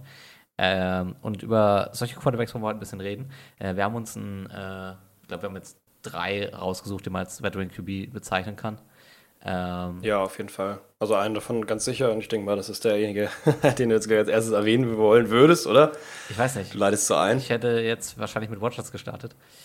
Genau. Ähm, genau. Den habe ich, hab ich mir gedacht. Äh, weil der natürlich auch in der Offseason sehr präsent war. Ähm, Aaron Rodgers ähm, in der Liga seit, lass mich mal kurz nochmal nachgucken, 2,5. Ähm, ja, seit 2,5, genau. Ja, Seit 2005, da hat er angefangen, da ist er das erste Mal zu den Packers gekommen, hat er aber nur, ich schätze mal, als Ersatzspieler. Ja, oder als, als junger ähm, QB. Mal ne? hat er ein, ein, genau, da hat er, glaube ich, ein Spiel gespielt in dem, in dem, in dem Jahr, ja. 2005. Also Leute, die in seinem Draftjahr geboren worden sind, sind heute volljährig. ja, das ist krass, stimmt. Das, stimmt. Ja. Ja, das war jetzt letztes, letztes Jahr seine 18. Saison. Ja, jetzt kommt die 19. Ja, also bei den Jets. 39 Jahre ist er alt, das heißt mit 21 auch schon in den NFL gekommen, was er für ein Quarterback krass, ne? Bei 39 würd, würdest du bei vielen anderen Quarterbacks sagen, nee, jetzt ist hier mal gut. Aber der hat sich gehalten. Genau. Ähm, wollen wir darüber reden, wie er sich gehalten hat? Nee, lass das später machen. Lass äh, über sportlich vielleicht ein bisschen später reden. Lass erstmal über das ganze. Ja. Lass erstmal über die Drama Queen Aaron Rodgers reden. Ähm, genau, gerne. Weil es ist ein großes, ist ein großes Buch, was wir aufschlagen. Wie gesagt, er war jetzt halt seine 18 Jahre in der NFL, startet jetzt in sein 19. Jahr. Ähm, ich denke, der wird sich auch nicht lumpen lassen, das 20. voll zu machen. Das denke ich auch. ja. Ähm. Der wird wahrscheinlich ähnlich wie Brady dann vielleicht nochmal retire, nochmal wiederkommen. Irgendwie sowas. Ähm, Je nach- der ist auf jeden Fall noch nicht müde, das merkt Ja, man. und je, je nachdem, wie es auch bei den Jets jetzt läuft. Ähm, weil das ist die Ja. Story der Offseason. Nachdem letztes Jahr es ziemlich gebröckelt hat in Green Bay, nachdem man eigentlich dachte, okay, das ist äh, wahrscheinlich die eine Franchise, wo er bleibt und dann auch vielleicht äh, seinen Helm dort an den Nagel hängt, hat man sich ziemlich zerzofft. Ein bisschen auch in der Kaderplanung, weil Rogers, glaube ich, äh, sehr unzufrieden war mit äh, zum einen damals dem, dem Trade äh, natürlich von äh, Devont Adams zu den äh, Raiders und kein, sag ich mal, gleichwertigen äh, Receiver zurückgekriegt hat. Ähm, Ja. Sondern, also ich würde jetzt trotzdem noch behaupten, dass der Green Bay Receiver Room nicht der schlechteste ist, aber es fehlt natürlich trotzdem ein klarer Nummer 1 Receiver drin. Und, Richtig, ähm, ja. So ein richtiger Whiteout, das, äh, das hat dann in dem Moment gefehlt. ja. Und äh, Rogers war da sehr unzufrieden mit. Äh, das hat man nicht nur in Interviews und Beiträgen gesehen, sondern auch in der Art und Weise, wie er spielt, weil man gemerkt hat, dass er sehr, sehr viel versucht zu erzwingen über die Luft. Also, Ja. du, hast, du hast gesehen, dass er, dass er mit dem Team nicht zufrieden ist, dass er andere Plays machen wollte, dass er, ich kann jetzt nicht genau sagen, ob er, ob er Playcalls auch manchmal einfach ein bisschen an sich gerissen hat oder andere bewusst unterdrückt hat. Ähm, auf jeden Fall war das so ein bisschen, er wollte so ein bisschen Hero Ball spielen und äh, das Thema hat es nicht hergegeben. Ja, also man hat es oft gesehen, auch in der Seitenlinie, wie äh, wirklich sehr aggressiv er auch war, beziehungsweise, also aggressiv ist jetzt übertrieben, aber sehr frustriert. wir Frustriert so auf rum, jeden ja. Fall. Frustriert, aber war schon viel am, am, am Wettern, am Rumrufen, am äh, Display äh, Ja. anschreien und so. Äh, diese kleinen Surfaces, die die immer am Rand haben, um da zu gucken, wie der Spielzug war. Und äh, es kamen auch viele Nachrichten über ihn mit Originalzitaten, die halt sagten, dass es halt, dass es halt nicht sein Problem ist. So ähnlich wie, wie damals, äh, wir auch schon drüber gesprochen haben, der, wer war das denn noch? Ähm, der Quarterback, der über sein Team, ges- war das Mac Jones?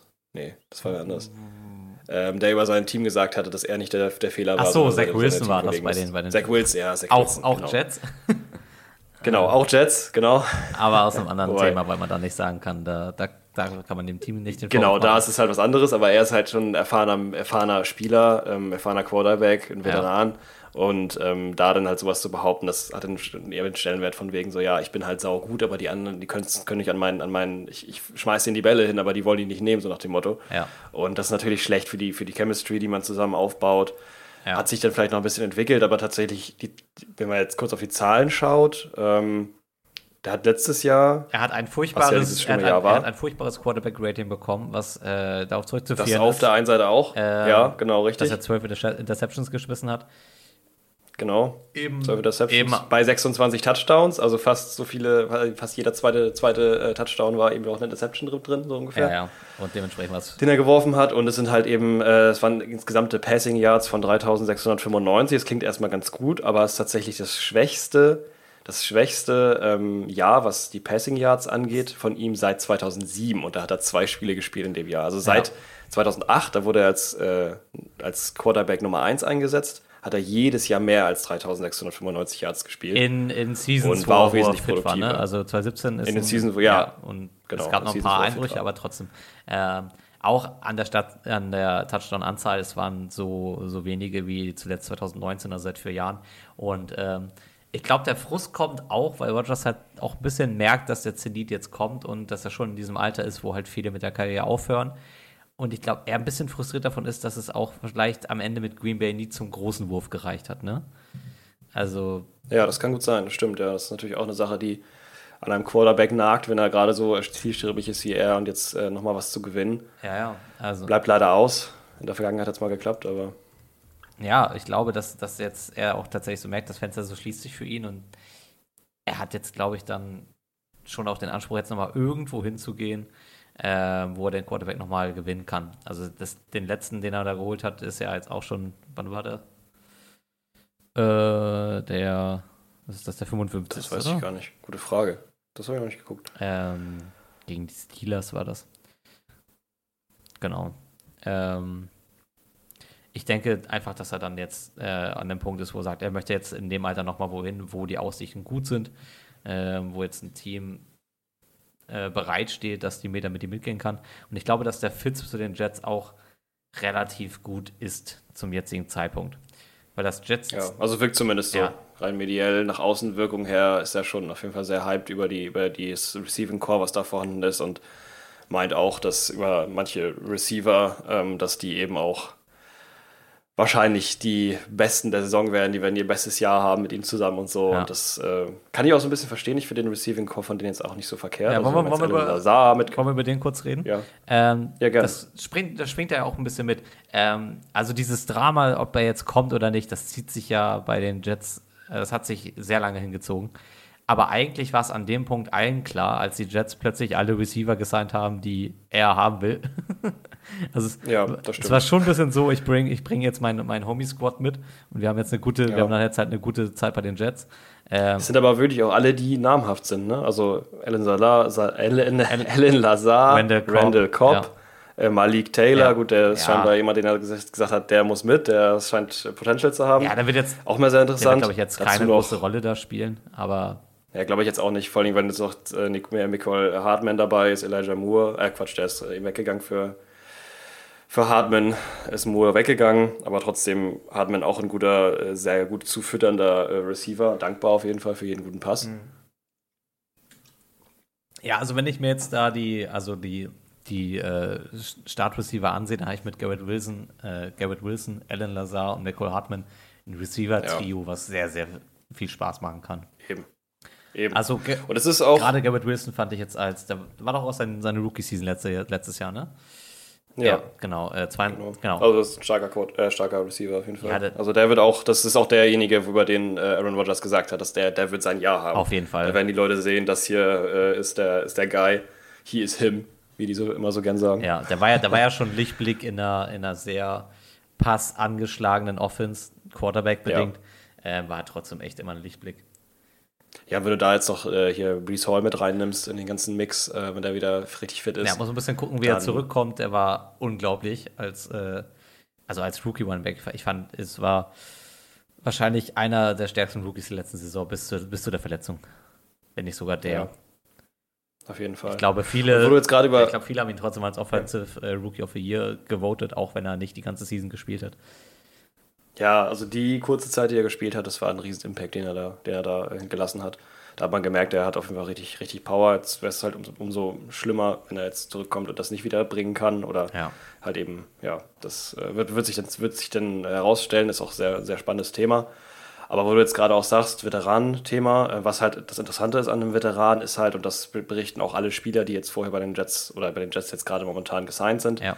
Dass äh, zum Beispiel sowas wie der Lockerroom, die, die Stimmung im Lockerroom, sobald das rauskam und sobald er das erste Mal da war, Aaron Rodgers, Ja. der nimmt den ganzen Lockerroom ein, der, der ist ein Vorbild für die Leute, die Leute sind unglaublich hyped, die feiern ihn bis zum geht nicht mehr und freuen sich unglaublich, dass sie jetzt den Mann haben, der was reißen kann, der Ja. dabei ist, der stark ist, der vorne steht wie so eine Figur. Und äh, das ist, glaube ich, eine Sache, das ist den, den Veteranen-Quarterback Quarterbacks eben halt vorbehalten. Wenn Tom Brady jetzt zum Beispiel. Das, kau das auf kaufst du dir, Zeit, das kaufst du dir in, in dem. Moment auf jeden Fall mit ein.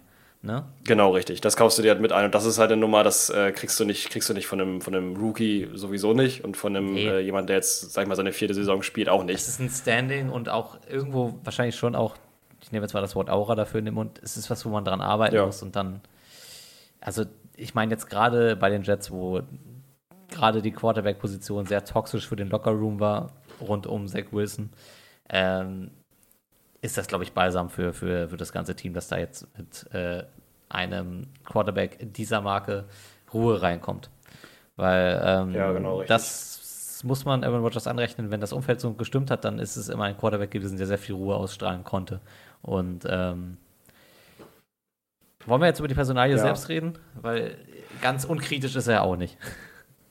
Ja, das stimmt. So die Frage, wie wir, wer, sei wir das jetzt ausfüllen wollen. Aber ich glaube, ich sehe da ein bisschen Probleme, wenn wir jetzt noch über vier andere Quarterbacks reden Ich, wollen. lass, lass In mal der Art und Weise, bisschen äh, wird das hier drei halten, Stunden wie wir lang. den als, als Person einfach so wahrnehmen und finden. Ja. Ähm, ich fange mal kurz Ja. an, wenn das okay Ja, ist. Äh, als Person muss ich sagen, Aaron Rodgers ist natürlich mir immer ein Dorn im Auge gewesen, weil eben Vikings-Fan und so, da hat man schon früh gelernt, lernt man das natürlich mit, dass man den nicht magen, nicht mögen darf. Ähm, ich mag ihn aber, oder ich mochte ihn denn aus dem Grund eben nicht. Man sucht sich dann die Gründe, weswegen man den nicht, nicht mag, mögen kann, weil es muss ja irgendwas geben. Ähm, Und das war bei mir halt eigentlich, weil er so gut ist, weil er einfach ein richtig guter Spieler ist. Mhm. Alle andersrum, oder ja, das steht ja auch nicht zur Frage.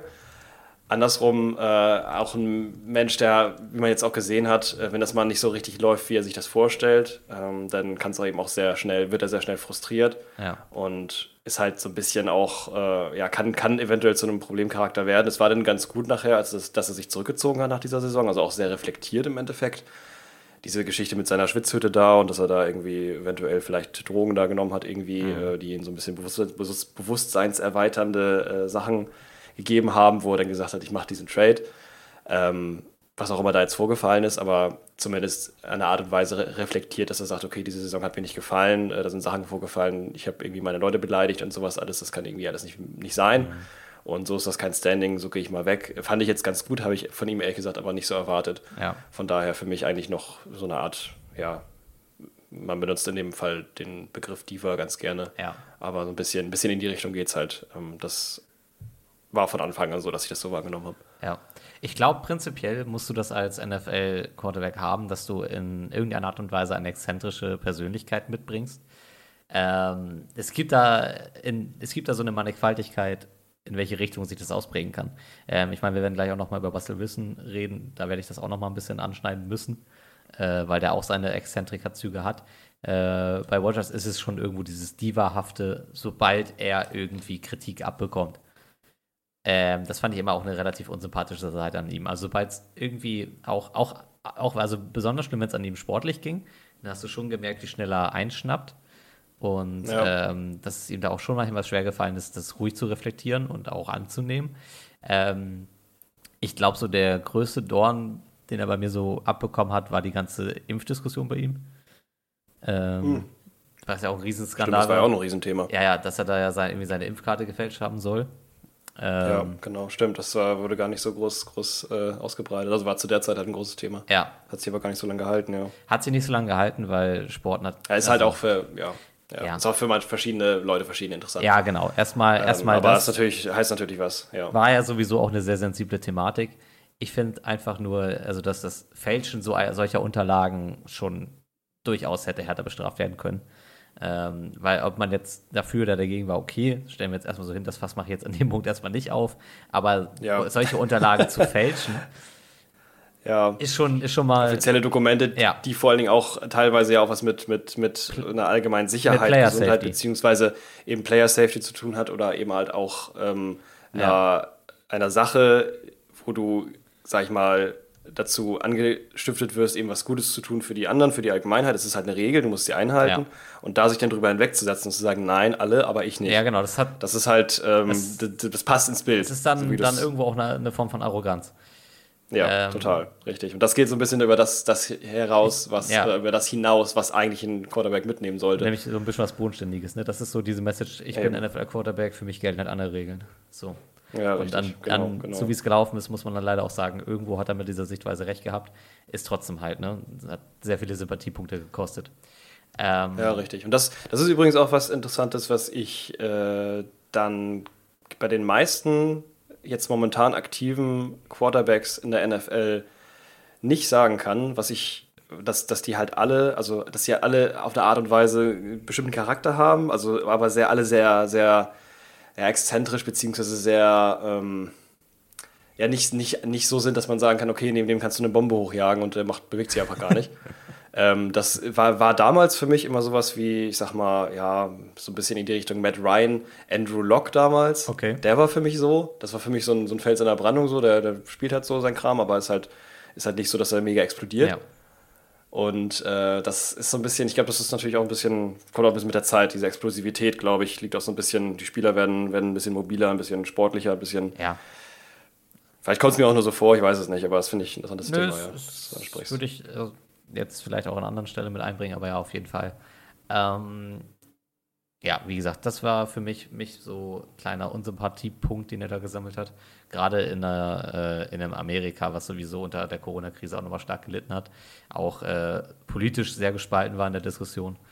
Ähm, mhm. Wo wir, glaube ich, noch auch mit sehr viel Impfgegner und äh, Leugnern Diskussionen noch, glaube ich, milde dagegen waren. Ich glaube, das Thema ja, war da deutlich, ja, deutlich stärker als jetzt bei uns. Ja, auf jeden Fall. Genau, anderes, andere Facette von dem ganzen Thema. Es gab immer so eine Debatte, die so hochgehalten wurde, die ich nie ganz so hundertprozentig gedickt habe, nämlich diese, diese Konkurrenz zu Brady. Also die war schon irgendwo da, aber ich habe die, also weiß ich nicht, ja, finde ich, ist ich auch, bin ich auch eher raus, eigentlich ich sagen. Auch, ne? also, die jetzt, jetzt vergleichen, das weiß ich jetzt nicht. Das macht man immer natürlich gerne, um sich das alles so eine, in Relation zu schaffen. Ja. Aber ähm, die sind halt beide für sich sehr gute Spieler von verschiedenen Teams. Der eine, der eine so, der andere so. Beides halt eher so Pass, also eher so klassische Pocket-Passer. Ja, so in dem, in dem eigentlichen ähm, Spielverhalten kann man die Parallelen ziehen, das sehe ich. Ja, ähm, aber nicht in der Art und Weise und nicht in der Art und Weise, eine, eine, ein Team zu führen oder halt. Ja, also, und die Erfolge sprechen da auf einfach ganz andere, ja. ganz andere Züge. Ähm, Richtig. Ja. Genau. Ähm, zum Spielerischen können wir gleich nochmal was sagen. Ich würde dich auch gleich nochmal fragen, wie du denn den Ausblick bei den Jets jetzt siehst, wo Rogers da ist. Ähm, spielerisch können wir die Parallelen zu Brady ziehen. Ist eigentlich mehr dieser klassische Pocket Passer, äh, wo ich auch sagen würde, er hat sein, die Art und Weise, wie er Bälle verteilt, gut an die NFL angepasst, die ja auch sich natürlich über, also du bist 18 Jahre da, natürlich entwickelt sich die NFL in verschiedene Richtungen weiter. Ähm, hm. Ich würde sagen, in den in den frühen 2000ern war, äh, 2010ern war da, glaube ich, so mit am stärksten. Würde ich jetzt fast ja. mal behaupten. Ja, ähm, doch, das war so eine Prime-Zeit. Es gab Zeit, weil ich gucke nochmal ganz kurz in meinen äh, Notizen nach. Es gab eine Zeit, ja, genau, so 2010er, richtig. Da war es tatsächlich auch so, dass er teilweise ähm, eben noch auch viel mobiler so unterwegs war. Ja, teilweise natürlich auch noch ein bisschen ähm, junger. In der Zeit 2009 bis 2016 hat er eigentlich fast jedes Jahr über 300 Rushing Yards gehabt, zum Beispiel. Ja, genau. Was auch für einen Aaron Rodgers, wie man es in heutigen Tagen kennt, fast äh, unnormal erscheint. Ja. Ich meine, letztes Jahr hat er 94 Rushing Yards gehabt, das ist auch schon nicht verkehrt. Manche haben noch weniger. Ja. Äh, manche haben auch wesentlich mehr.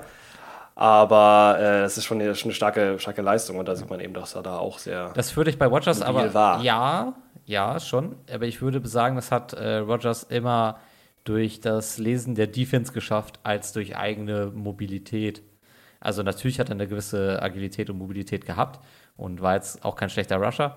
Aber äh, also Rushes, die er genommen hat, kam eigentlich immer dann in dem Moment, wenn er sich Defenses ausgeguckt hat. Und mhm. ähm, Natürlich. Ja, macht ja meistens auch Sinn, um dann zu sagen, okay, ich, ich sehe, was da los ist, ich gehe da jetzt selber durch. Ja. Ähm, macht auch Sinn. Es ist ja nichts anderes. Ich glaube, Mahomes, der würde das wahrscheinlich unterschreiben, dass das so auch sehr gut funktioniert. Ja, ja. Oder Justin Fields.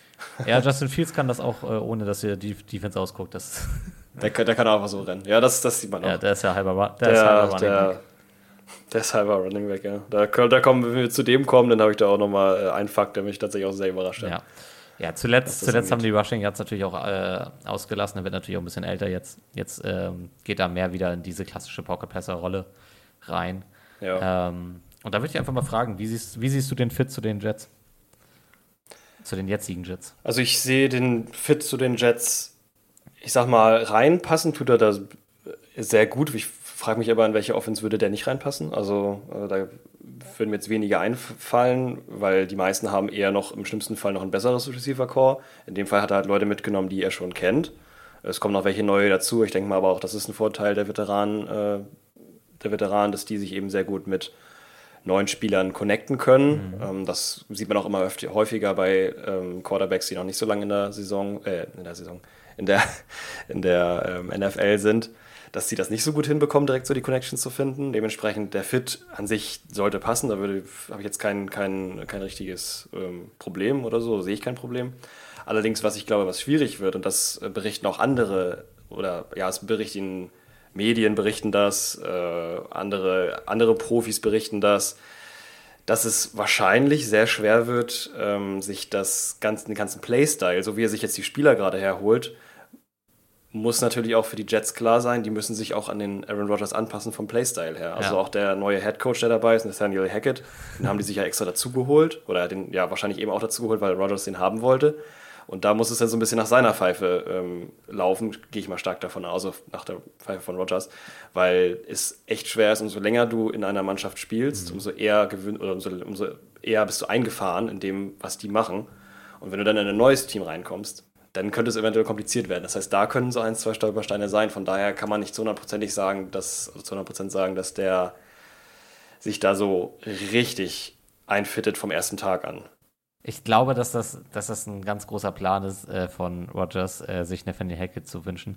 Ähm, weil das genau so ein Headcoach ist, der eigentlich unter ihm steht.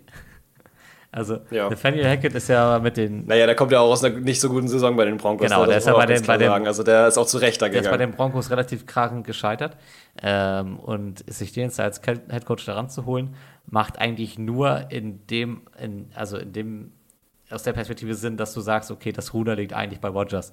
Und ich glaube, so ein bisschen in der, in der Luxusposition befindet er sich jetzt gerade, dass, dass er so eine Mischrolle übernimmt aus natürlich absoluter Star-Quarterback, aber auch schon mehr Teamführer, als dann vielleicht der Headcoach selber ist. Ob das dann tatsächlich so Ja. stattfindet, sehen wir dann. Ich glaube, dass, dass die Hierarchie schon irgendwie so da ist, weil ähm, er sich jetzt da auch, also ich habe das Gefühl, das gesamte Team ordnet sich jetzt erstmal dem unter und sagt, okay, Rodgers ist noch in, irgendwie äh, in einem Alter und auch in der Laune. Das merkt man irgendwie auch, wenn man die Interviews jetzt bei den Jets sieht, dass der einfach richtig Bock hat, mit dem Team nochmal anzugreifen. Und Ja, ähm, richtig, auf jeden Fall. Das wird auch das sein. Ich meine, du gehst ja nicht umsonst, also wenn du in dich gehst, meistens, was dabei rauskommt, ist ja eine Sache, die du für dich selbst verwirklichen willst. Ja. Das hat er nicht so, er war ja nicht mit dem, mit dem gesamten Jets-Kader in der, in der Bambushütte, sondern der saß da alleine, also gehe ich mal von aus, weiß ich jetzt nicht. Ey, diese- Details sind unbekannt. Aber dann ist es ja meistens ein Ziel für ihn persönlich, irgendwo hinzukommen. Ja. Und wenn er jetzt gesagt hat, das ist mein Ziel, dann will er da auch hin. Und dann kann es ja auch sein, dass er für sich selber gesagt hat, dann muss ich da aber auch äh, für sorgen, dass das funktioniert. Und ich, ich, ich, also sehr bei sich selber statt bei dem Team. Und ähm, das ist ja allein schon ein Zeichen, dass er sich jetzt eben die Jets ausgesucht hat.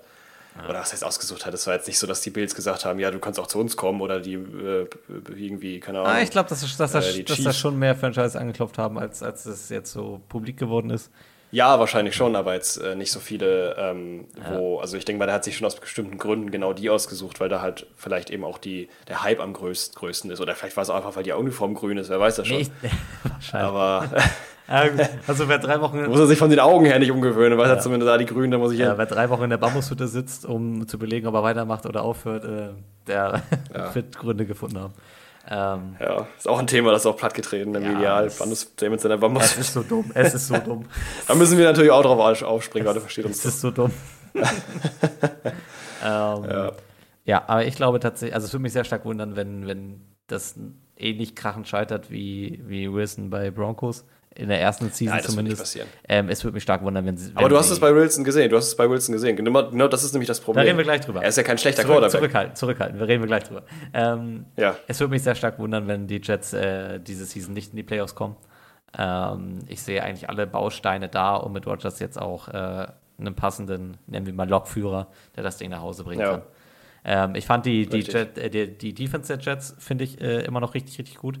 Ähm, die finde ich explosiv, gefällt mir, hat eine gute Coverage. Ähm, mal schauen, wie der jetzt auch sich die Line stabilisiert.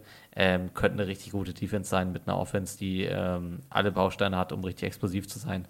Ja, Ja, also sie haben auf jeden Fall den explosiven Quarterback, den sie brauchen. Auch da, ich habe dir gerade ja schon äh, einleitend, ich weiß jetzt nicht, wie weit wir, wie weit wir kommen, deswegen Ja. greife ich da mal ein bisschen vor, das wollte ich eigentlich erst später sagen, aber es gibt halt so eine, so eine Sache wie zum Beispiel, ähm, also was heißt wie zum Beispiel, es gibt eine Sache wie, äh, die genau beschreibt, wie ähm, Red Zone fähig ein Quarterback Ja. ist und das ist eben halt die ähm, Touchdown zu Interception Ratio.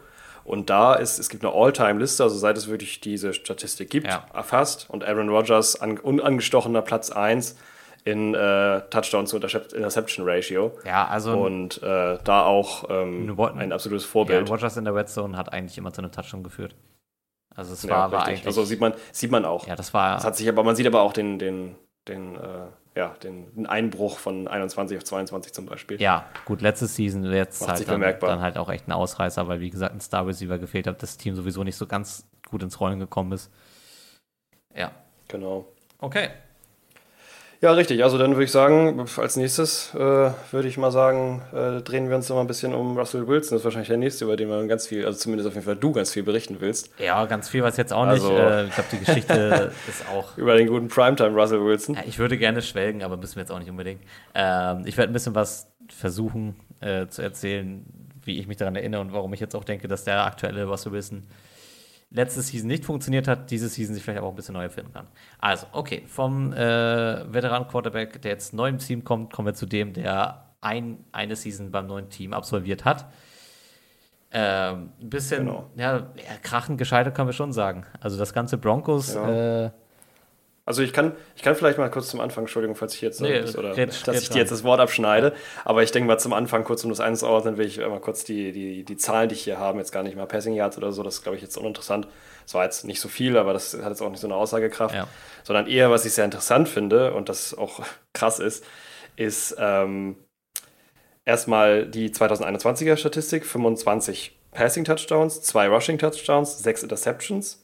Ja, auch. Da war noch bei den, bei den Seahawks. ja, das waren aber auch viele, das war auch äh, das äh, Jahr, wo die Verletzung jetzt hatte. Ne? Also, Ja, stimmt, genau, das außerdem, klar, das ist auch ausgefallen zwischendurch Ja. mal.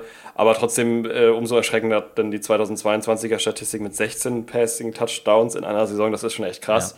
11 Interceptions, fast so viele wie Touchdowns, Ja. drei Rushing TDs und ähm, dazu noch äh, die ja, faktische Darstellung davon, dass äh, es tatsächlich so war, dass 6% seiner Pässe angekommen ja. sind. Aber weißt du was? Das ist krass. 3000, Von 3500 3500. Passing Yards. Ja, 3500 Passing Yards. Das ist aber im Vergleich jetzt nicht unbedingt viel. Also du kannst natürlich Ja, 8000 doch, das Passing Yards haben, aber wenn du immer nur Ey, bis zur 99-Yard-Linie kommst Nein, nein, und dann immer nicht weiter, ja, genau. dann bringt es dir auch nicht viel. Also rein von, dann ist dein Team auch am rein Arsch. von den Passing Yards war es eigentlich eine sehr typische Russell Wilson-Saison. All die anderen Sachen drumherum sind halt, ne? Haben halt Ja. nicht funktioniert. Gut, es war ja, also dadurch, dass er halt so viele, wie du halt auch schon äh, zu mir gesagt hattest, Ja. äh, sehr viele Big Play-Charakter hat. Also er schmeißt dann immer sehr weit, Ja. aber dafür dann halt eben nur 6% davon, das waren wahrscheinlich die ganzen Weiten, aber 6% von, von äh, 3500 kann man sich auch, also äh, Quatsch, von, von allen Pässen, das ist schon eine, schon eine harte Nummer, muss man schon Ja, sagen. also aus der letzten Season geht er raus mit einem Quarterback-Rating von äh, 36,7, das ist schon schwach. Und das ist auch äh, okay, das ist krass, mit ja. Abstand das schlechteste Wilson-Jahr, seit, seit er überhaupt in der NFL war. Ja, Ähm, aber gut, das ist was jetzt auch kein Geheimnis, das Nee. äh, brauchen wir jetzt gar nicht so platt, platt treten. Ja, okay. Fand ich nur interessant von den Zahlen her, aber äh, jetzt geht's gern weiter Ja, mit. reden wir ein bisschen über, über Wilson Ohne äh, Zahlen. und wie es jetzt bei den Broncos war. Also, ähm, Wilson hat ja eigentlich bei den Seahawks, äh, also hat schon eine Ära geprägt, äh, in der er sich mit einem Super Bowl-Titel gekrönt hat. Zwei hätte haben können.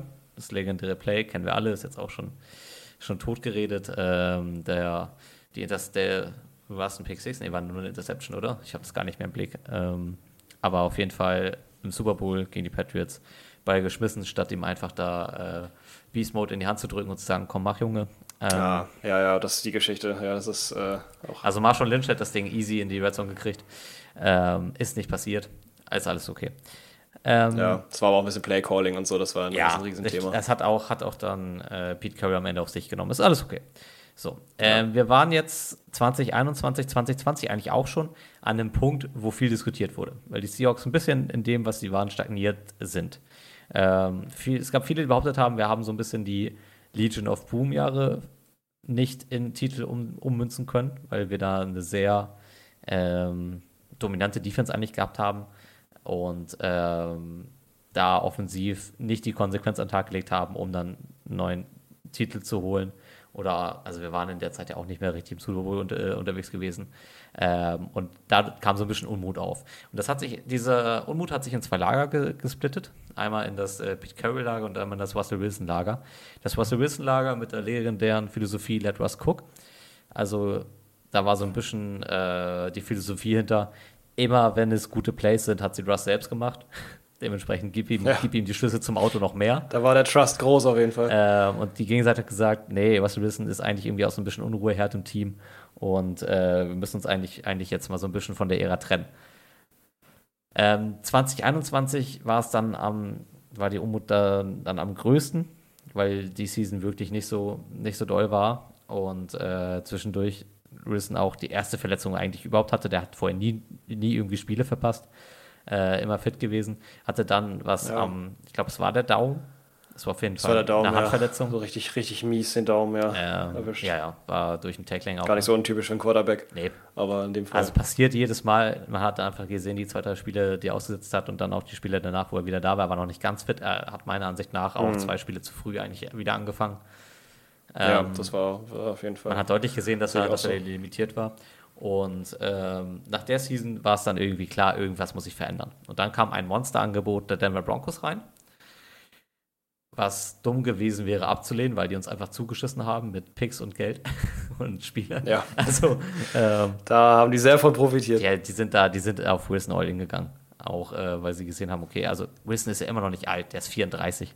und äh, auch seit zwölf Jahren jetzt in der NFL und ähm, hat eigentlich auch noch gut Jahre im Tank. So. Ja, auf jeden Fall. Ähm, spielmäßig muss man. die Broncos ja gerade erst. Ja. Gerade Spielmäßig muss man sagen, Wilson war, äh, hat eigentlich auch irgendwo eine neue Facette in, in die NFL gebracht, dadurch, dass er für einen Quarterback äh, mit seinen, äh, was sind das hier, 5 foot äh, 11 inches, eigentlich ein etwas kleinerer Quarterback ist. So, also eher so klein und agil und ähm, dementsprechend auch ein bisschen Defenses anders bespielt hat. Und ähm, was man, was glaube ich so eine seiner größten Stärken ist, ist, dass er einfach ein sehr akkurater Deep Passer ist.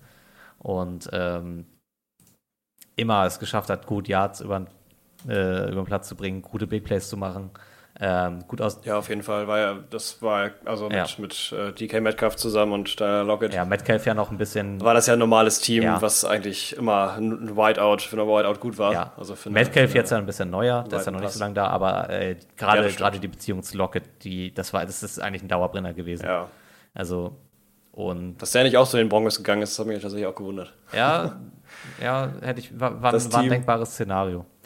Und ähm, wofür er so ein bisschen bekannt war, war so dieses typische aus der Pocket in dem Moment ausbrechen, in dem sie, in dem sie einbricht. Und dadurch dann eigentlich so eine Play-Action zu öffnen, wo er ein bisschen mehr Platz vor sich hat, äh, Spieler sich ein bisschen zurechtlegen kann, selber auch ein bisschen Winkel einzunehmen, in denen er gute Deep-Bälle bringen kann. Das war eigentlich so Ja, dieses, dieses typische Russell Wilson Big Play. Äh, Pocket bricht zusammen, er hat den richtigen Moment erwischt, bricht so ein bisschen im Bogen aus, sucht sich seine Deep Pass Option und findet sie mit einer unglaublich guten Präzision und einem starken Ball. Ähm, das waren letzten Endes, glaube ich, auch die Plays, die uns dann den, den Super Bowl-Sieg gebracht haben. Ähm, er ist ja auch super in die, äh, in die NFL reingestartet. In seiner ersten Saison hat, dann, äh, hat er eigentlich auch sein bestes Rating bekommen mit einer 74 äh, 74,8, was ein sehr, sehr starkes Quarterback-Rating ist. Ähm, mit 26 Touchdowns, 10 Interceptions, was für einen Rookie-Quarterback zu dem Zeitpunkt okay ist. Ähm, ja, auf jeden Fall. ja, mit und äh, einer 64% Completion Rate, die er dann eigentlich auch immer so gehalten hat. Also seine Completion Rate bewe be bewegt sich eigentlich immer so zwischen 60 und 70. Ähm, auch weil er sehr oft tiefe Bälle nimmt. Ähm, das konnte Wilson, glaube ich, noch nie so gut, ähm, so konstant Midrange-Bälle reinbringen und ähm, sagen wir mal, Drives lange halten, war nie so seine Kernkompetenz. Also es war, Mm, ja. war eigentlich immer, Also- immer ein Quarterback, der eine explosive Offense gebraucht hat. Ähm, Das stimmt. in, gerade in der Anfangszeit der NFL auch noch sehr, sehr mobil war. Also Anfangszeit der NFL, Anfangszeit seiner NFL-Karriere so rum natürlich. Ja. Ähm, aber immer dafür bekannt war, auch mal Läufe anzunehmen. Ähm, ja, sehr viele QB-Slides auch zu machen. Gerade, Ja, gerade also halt eben einer der ersten, ersten Quarterbacks, ich meine 2012, das ist schon ein bisschen, ein bisschen her, auch Ja. einer der ersten, die halt wirklich, haben wir ja letztes Mal schon irgendwann noch drüber gesprochen, die ähm, Run-Pass-Option so ein bisschen auch angenommen hat, also Ja. auch zu gucken, ich bewege mich, also die Pocket, die bricht zusammen, ich bleibe aber nicht in der Pocket stehen, sondern ich bewege mich dann halt mit. ja, Ähm, so ein bisschen die Vor Vorgänger- äh, Play-Action von Mahomes, sag ich mal so ein bisschen, dass er Ja, sich die ganze Zeit Art und- durchgehend bewegt. und Weise schon. Ob jetzt die O-Line hält oder nicht. ja. Hat er auch nutzen müssen, weil ja die O-Line teilweise jetzt gerade zum Ende jetzt auch der Seahawks nicht so wirklich die stärkste war. ja. Ähm, geht natürlich aber auch nicht immer. Also Nee. in dem Fall einer der, der ersten, die sich so mobil bewegt haben, dementsprechend natürlich auch einer, auf den viel geguckt wurde. Ja, Höhepunkt hier die Saison 2014 mit fast 900 äh, Rushing Yards, Ja. was für einen Quarterback Genau. zu dem Zeitpunkt wirklich Alleinstellungsmerkmal war. Ja, richtig. Ähm, von daher, also ich, ich blicke auf die Ära sehr, sehr gerne zurück. Äh, es war, also es ist ein absolutes Seahawks-Gesicht. Ich sehe es auch nicht, dass er bei den äh, Broncos so viel reißen wird, dass man sich an ihn bei Denver zurückerinnern wird, sondern es wird eigentlich immer einer sein, der ganz klar mit den Seahawks in Verbindung gebracht wird. Bin mir auch nicht sicher, inwiefern das weitergeht. Das war jetzt ja, wo der, äh, jetzt, lass mich nichts Falsches sagen, Bobby Wagner Ja, ist jetzt zurückgekommen Ja. zu den Seahawks. Und in dem Moment, in dem äh, Bobby Wagner da angekommen ist, hat er halt gemerkt, so, das ist quasi, als wäre man nie weg gewesen. Ja. Das ist, die Leute sind, sind, sind da, Pete Carroll sowieso, der ist seit äh, Anbeginn da. Und ähm, man wird da angenommen, als wäre man, ja, halt wie gesagt, nicht weg gewesen. Ja. Und da hatte, glaube ich, sogar irgendwer, aber er es jetzt war oder irgendein Teammate war, hat auch gesagt, dass selbst wenn jetzt Russell Wilson sagen würde, er will zurückkommen, wäre das für die meisten gar kein Thema. Ja. Also wäre wär zumindest, ich weiß ja nicht, wie, wie die jetzt dann damit umgehen, ob er jetzt dann der Erste wird oder nicht. Nein. Aber auf jeden Fall wäre es, wäre es eine Möglichkeit, gegenüber der die Seahawks scheinbar auch offen wären. Jetzt sie sind die nicht auf der Suche, also jetzt keine, Nee. keine Prediction, dass die jetzt irgendwie einen Trade machen oder Ach, sowas. nein. Aber es wäre eine Möglichkeit. Das wäre jetzt- es wäre wär wär auf jeden Fall sympathisch, aber vielleicht auch Ich kann mir- viel zu, genau, viel zu früh und auch ein falscher Zeitpunkt. Das würde gar nicht Ich passen. könnte mir vielleicht sogar Aber vorstellen, dass er in einer Art von einer, von einer Funktionärstelle sogar irgendwann mal zurückkommt. Also er hat ja, er hat ja tatsächlich, Ja. wenn ich jetzt ein bisschen abseits des Platzes reden kann, er hat ja bei den äh, nicht doch Marinas, äh, da, bei dem Seattle Fußballteam hat er, hat Ja. er, er hat sich tatsächlich, ist er Owner sogar oder hat sich auf jeden Fall so groß eingekauft, dass er, also es, er hat noch sehr viele persönliche Verbindungen zu Seattle und dem Ganzen. Und Mhm. ähm, ich glaube auch, dass er, also wenn, wenn nicht als Quarterback, aber dann irgendwie so trotzdem nochmal den Weg irgendwann zurückfinden wird. Ähm, ich glaube, da klemmt auch einfach viel zu sehr, viel zu viel dran. Ähm, aber Ja, das, das kann gut sein. das ist alles Erinnerung. Kurz darüber reden, Ja. warum das ganze Ding in Denver gescheitert ist. Und ähm, ja, was, woran hat es woran, woran hat's gelegen? ja, Woran hat er die Leben? Erzähl mal. Das ist die große Frage. was, was ist passiert? Die Spieler waren nicht dafür, da erstmal die O-Line nicht gut funktioniert. Das war natürlich dann wieder was, was ihn zum, zum also die Quarterback-Jagd war da. Ja. Es sind sehr, sehr extrem viele, ich habe jetzt keine Zahl, aber äh, gesackt worden ist er in der Saison 55 Mal, was extrem hoch Das ist. ist sein, glaub ich, seine höchst, sein höchster Sack-Count, ne? Das ist ein, genau, das ist äh, highest sacked und das ist ähm, natürlich auch schwierig, dann einen guten Pass irgendwie wegzubringen. Und dann ist natürlich auch so, dass halt einfach die Connection wahrscheinlich einfach nicht so, so deep ist zu, zu den Receiver, dem Receiver-Core von den Denver Broncos, wie halt zu äh, Tyler Lockett und Metcalf und gerade die Art und Weise, wie er spielt, dieser Big Play-Charakter, wo- hat vielleicht nicht so ganz das gematcht, was da vor Ort war. Und ähm, ja, vielleicht eben nicht die, die Receiver gehabt, die sich eben besser freilaufen können. Äh, die anderen Routen, das andere Konzept, was eben vielleicht auch, wie ich ja gerade schon sagte, bei Aaron Rodgers, neues, neues Offensive-Konzept. Da war es dann vielleicht eher nicht so, dass die gesagt haben, hier, du äh, erzähl mal, wie läuft das hier, wie spielst du gerne, sondern dann eher so, naja, wir machen das hier, wie wir das machen. Und du musst jetzt umgewöhnen. Ist halt ein bisschen schwierig, wenn man so extrem lange woanders gespielt hat Ja. kann damit reinspielen, ist allerdings, also ist auf jeden Fall einer der Gründe, weswegen viele jetzt sagen, die Saison dieses Jahr wird besser. ja, gut, also diese Season muss besser. Zumal ist ja auch ein anderer Headcoach jetzt da ist. ja, also die letzte war ja, war ja einfach nichts. Ähm, ich Das glaube, keine, dass. das war keine Saison Nee, einfach. ich glaube, dass das Wissen als, als. Quarterback-Charakter sehr darunter gelitten hat, dass die Defenses in der NFL sich generell ein bisschen umstrukturiert haben. Wir haben einfach insgesamt im letzten Jahr weniger Big Plays gesehen. Und ähm, das ist ja eigentlich eine seiner Kernkompetenzen gewesen. Und ich glaube, mit dieser ganzen defensiven Umstrukturierung, dass auch irgendwie sehr, sehr viel auf, also die Coverage ein bisschen enger geworden ist, dass man ähm, eigentlich ein bisschen mehr Zeit auch hatte, wenn nicht gerade geblitzt wurde als Quarterback, um irgendwie Optionen zu suchen. Diese Löcher gab es einfach so nicht. Hinzu kommt, Ja. dass man Umstellungsschwierigkeiten hatte, natürlich im neuen Team mit einer neuen Offense. Einfach, also ich, ich möchte da jetzt ja keinem Quarterback sagen, der muss auf, auf Snap funktionieren. Es ist einfach, es ist einfach erstmal nochmal ein neues Umfeld, ein neues Team, an das man sich auch gewöhnen muss und auch gewöhnen darf irgendwo. Ähm, wobei Ja, ich auch meister, meine, dass der Trade für Offseason relativ spät kam. Also, ähm, ich glaube, der ist, der ja, ist also so, ich weiß jetzt nicht, wann das, hat, wann das Datum war. Ja. Ich kann mal zurück in die Historie. ich glaube, dass er, dass er in dem Team doch ein bisschen später gelandet ist, als er hätte sein können. Kann ich sehen. Ja. Meine ich mich zumindest so zurückerinnern, dass es so war. Und ja, und wenn es so war, dann ist es auf jeden Fall natürlich Nachteil auch spielt alles noch rein. für die gesamte Situation. Dann natürlich der, das, die ganze Situation mit Nathaniel Hackett, der das Team nicht richtig gut geleitet hat. Äh, das Playcalling war nichts. Ähm, ja, Broncos hatten. Es hat zumindest nicht gepasst für die Situation, die da war. Ja. Also du kannst halt eben aus einem, aus einem Quarterback nicht das machen, was er nicht ist. Ja.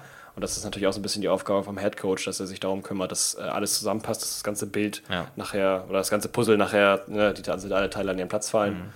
Und ähm, da kann der sich natürlich auch nicht rausziehen. Nee, und ich, ich glaube tatsächlich, dass die Broncos äh, ihren Roster zu dem Zeitpunkt auch einfach ein bisschen überschätzt haben. Ich habe ja, das war, es war auch ein großer Hype um die äh, Rece das Receiving Core, gerade das Receiving Core, der ja, das Receiving Corps auch insgesamt Jerry Judy, äh, Cortland Sutton. Ja. Also, aber auch insgesamt der Roster. Ich glaube, man, man hatte gedacht, dass man mit Javonte Williams erstmal auch dann einen Running Back hat.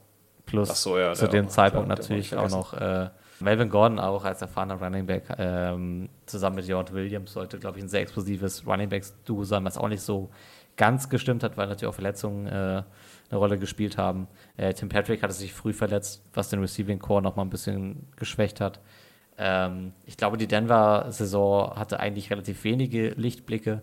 Einer davon, das, was zum Ende noch deutlich besser geworden ist, äh, war zu Greg Dulcich, dem neuen Tight End.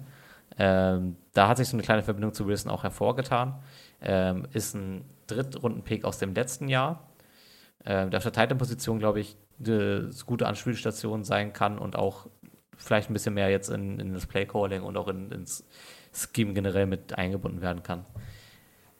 Ich bin auch der Meinung, dass das Ja. nächste Jahr nur besser werden kann und auch besser sein wird. Und ich glaube, Würde es auch. Also alleine, ja, ja, ich glaube auch, dass noch immer ein Top 10 Quarterback in Wilson steckt. Ähm, auf jeden Fall. damit das aber passiert, wird er auch ein bisschen sein, sein, sein Spielstil ein bisschen anpassen müssen. Und da bin Ja. ich gespannt, wie er das kann. Also diese mobile Komponente hat er mit dem Alter jetzt vielleicht einfach in der Form nicht mehr. Die wird er so ein bisschen rausnehmen müssen. Ähm, er hat immer noch einen ultra gefährlichen Deep Ball.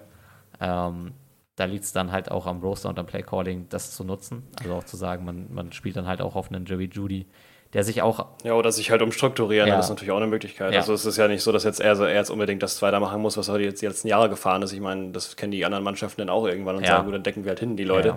Dann macht das ja gar keinen Sinn mehr, dann könnte er ja quasi nichts mehr, nichts mehr schmeißen. nee, Ähm, da muss natürlich ein bisschen Kreativität her. Dafür haben die jetzt auch den, den Head Coach geholt, der ihm das bringen soll. Ja.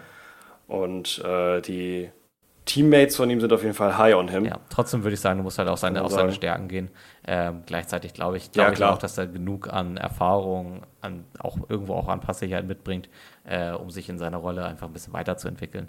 Auch wenn das bei einem 34 vielleicht erstmal merkwürdig klingt, aber das haben wir häufig gesehen, dass das Leute auch irgendwo so einen zweiten Frühling entwickeln können. Ich meine, Ja, auf jeden Fall. Und gerade unter dem Head Coach wie Sean, Sean Payton, ja, also der, ich glaube, das wird äh, ihm unglaublich gut auch nicht gerade unbekannt äh, ist und äh, bei den, bei den äh, Saints ja auch dafür gesorgt hat, dass sich da sehr viel entwickelt hat über die Zeit. Ja, und ich glaube, Sean Payton bei den Broncos, das könnte jetzt echt äh, richtig, richtig gut werden. Ähm, ich glaube nicht, dass es jetzt vielleicht dann diese Saison richtig gut wird, aber dass sich da jetzt auf jeden Fall eine Entwicklung anbahnt, die dann in zwei, Ja. drei Jahren vielleicht wirklich mal in, in so einem, auf jeden Fall Playoff-Team landet, das gefährlich sein kann. Ob wir dann auch Auf über einen Fall. Contender reden, wird sich zeigen. Ja, ist auch ganz interessant. Äh, die, das äh, fand ich ganz lustig. Der ähm, äh, Left Tackle, also derjenige, der die Blindside bei Russell Wilson schützt, äh, Garrett Bowles, der hat auch ein Interview gegeben und ähm, auch jedem gesagt, äh, egal welche Defense das ist, äh, ich halte dem den Rücken frei, Ja. so wahr ich hier stehe. Ich, jeder, ihr, ihr kommt alle, aber ihr werdet alle nicht weiter durchkommen. Ja. Äh, ich ich äh, beschütze da die, den Kram aus, euch, aus ihm raus. Ja. Also der ist sowas von high on him, wie ich gerade schon sagte. Also der ist, äh, hat richtig, richtig äh, hohe Erwartungen von ihm und sagt auch, dass jetzt dieses Jahr geht's richtig ab und er wird auf jeden Fall dafür sorgen, dass ähm, da der Rücken frei gehalten wird und er auch so ein bisschen Vertrauen auf, also Russell Wilson Vertrauen aufbauen kann in die O-Line, Ja. weil er auf jeden Fall für ihn da ist und ähm. Ihn auch beschützen will. Ja. Und das ist natürlich auch immer gut, wenn die O-Line dich mag. Ja. Also, Ist von, ist weil von die dich nicht mag, dann naja. Und dann werfen sie sich vielleicht auch nicht in den Zweikampf so für dich, ne? Genau, und der ist auf jeden Fall bereit, äh, alles wegzublocken, was geht. Ja. Sollen wir noch ein ein, ein, zwei Worte über Persönlichkeit verlieren? Das haben wir bei Rogers auch getan. Ähm, ja, würde ich nochmal machen. Ich weiß noch nicht, ob wir denn damit auch theoretisch abschließen können. Ich meine, über Veteranen haben wir jetzt ja genug gesprochen. Ja, wir können danach noch kurz über Stafford reden, würde ich schon noch sagen. Aber Stafford, willst du noch ja, reden? kurz dann. Gucken mal. Ja, ja, Stafford, ja, Stafford macht noch Sinn. Als, als letzten Veteran Ja. aus, dem, aus dem Bereich ähm, würde ich den auch noch gerne mit reinnehmen. Ja. Ja. das kann auch nicht verkehrt sein. Okay, kurz, äh, Auf jeden Fall. kurze Worte zu Wilson, Ähm, Charakter, Persönlichkeit. Wie nimmst du ihn wahr? Ja, auf den kennst du vielleicht besser als ich. Also ich nehme ihn als einen sehr ruhigen Menschen wahr, sehr, wenn man sein Twitter verfolgt, sehr bibelnah auf jeden Ja. Fall. Ja. Äh, er zitiert da extrem viel äh, von Holy Lord und Gott und äh, Prayers und allem möglichen. Ja.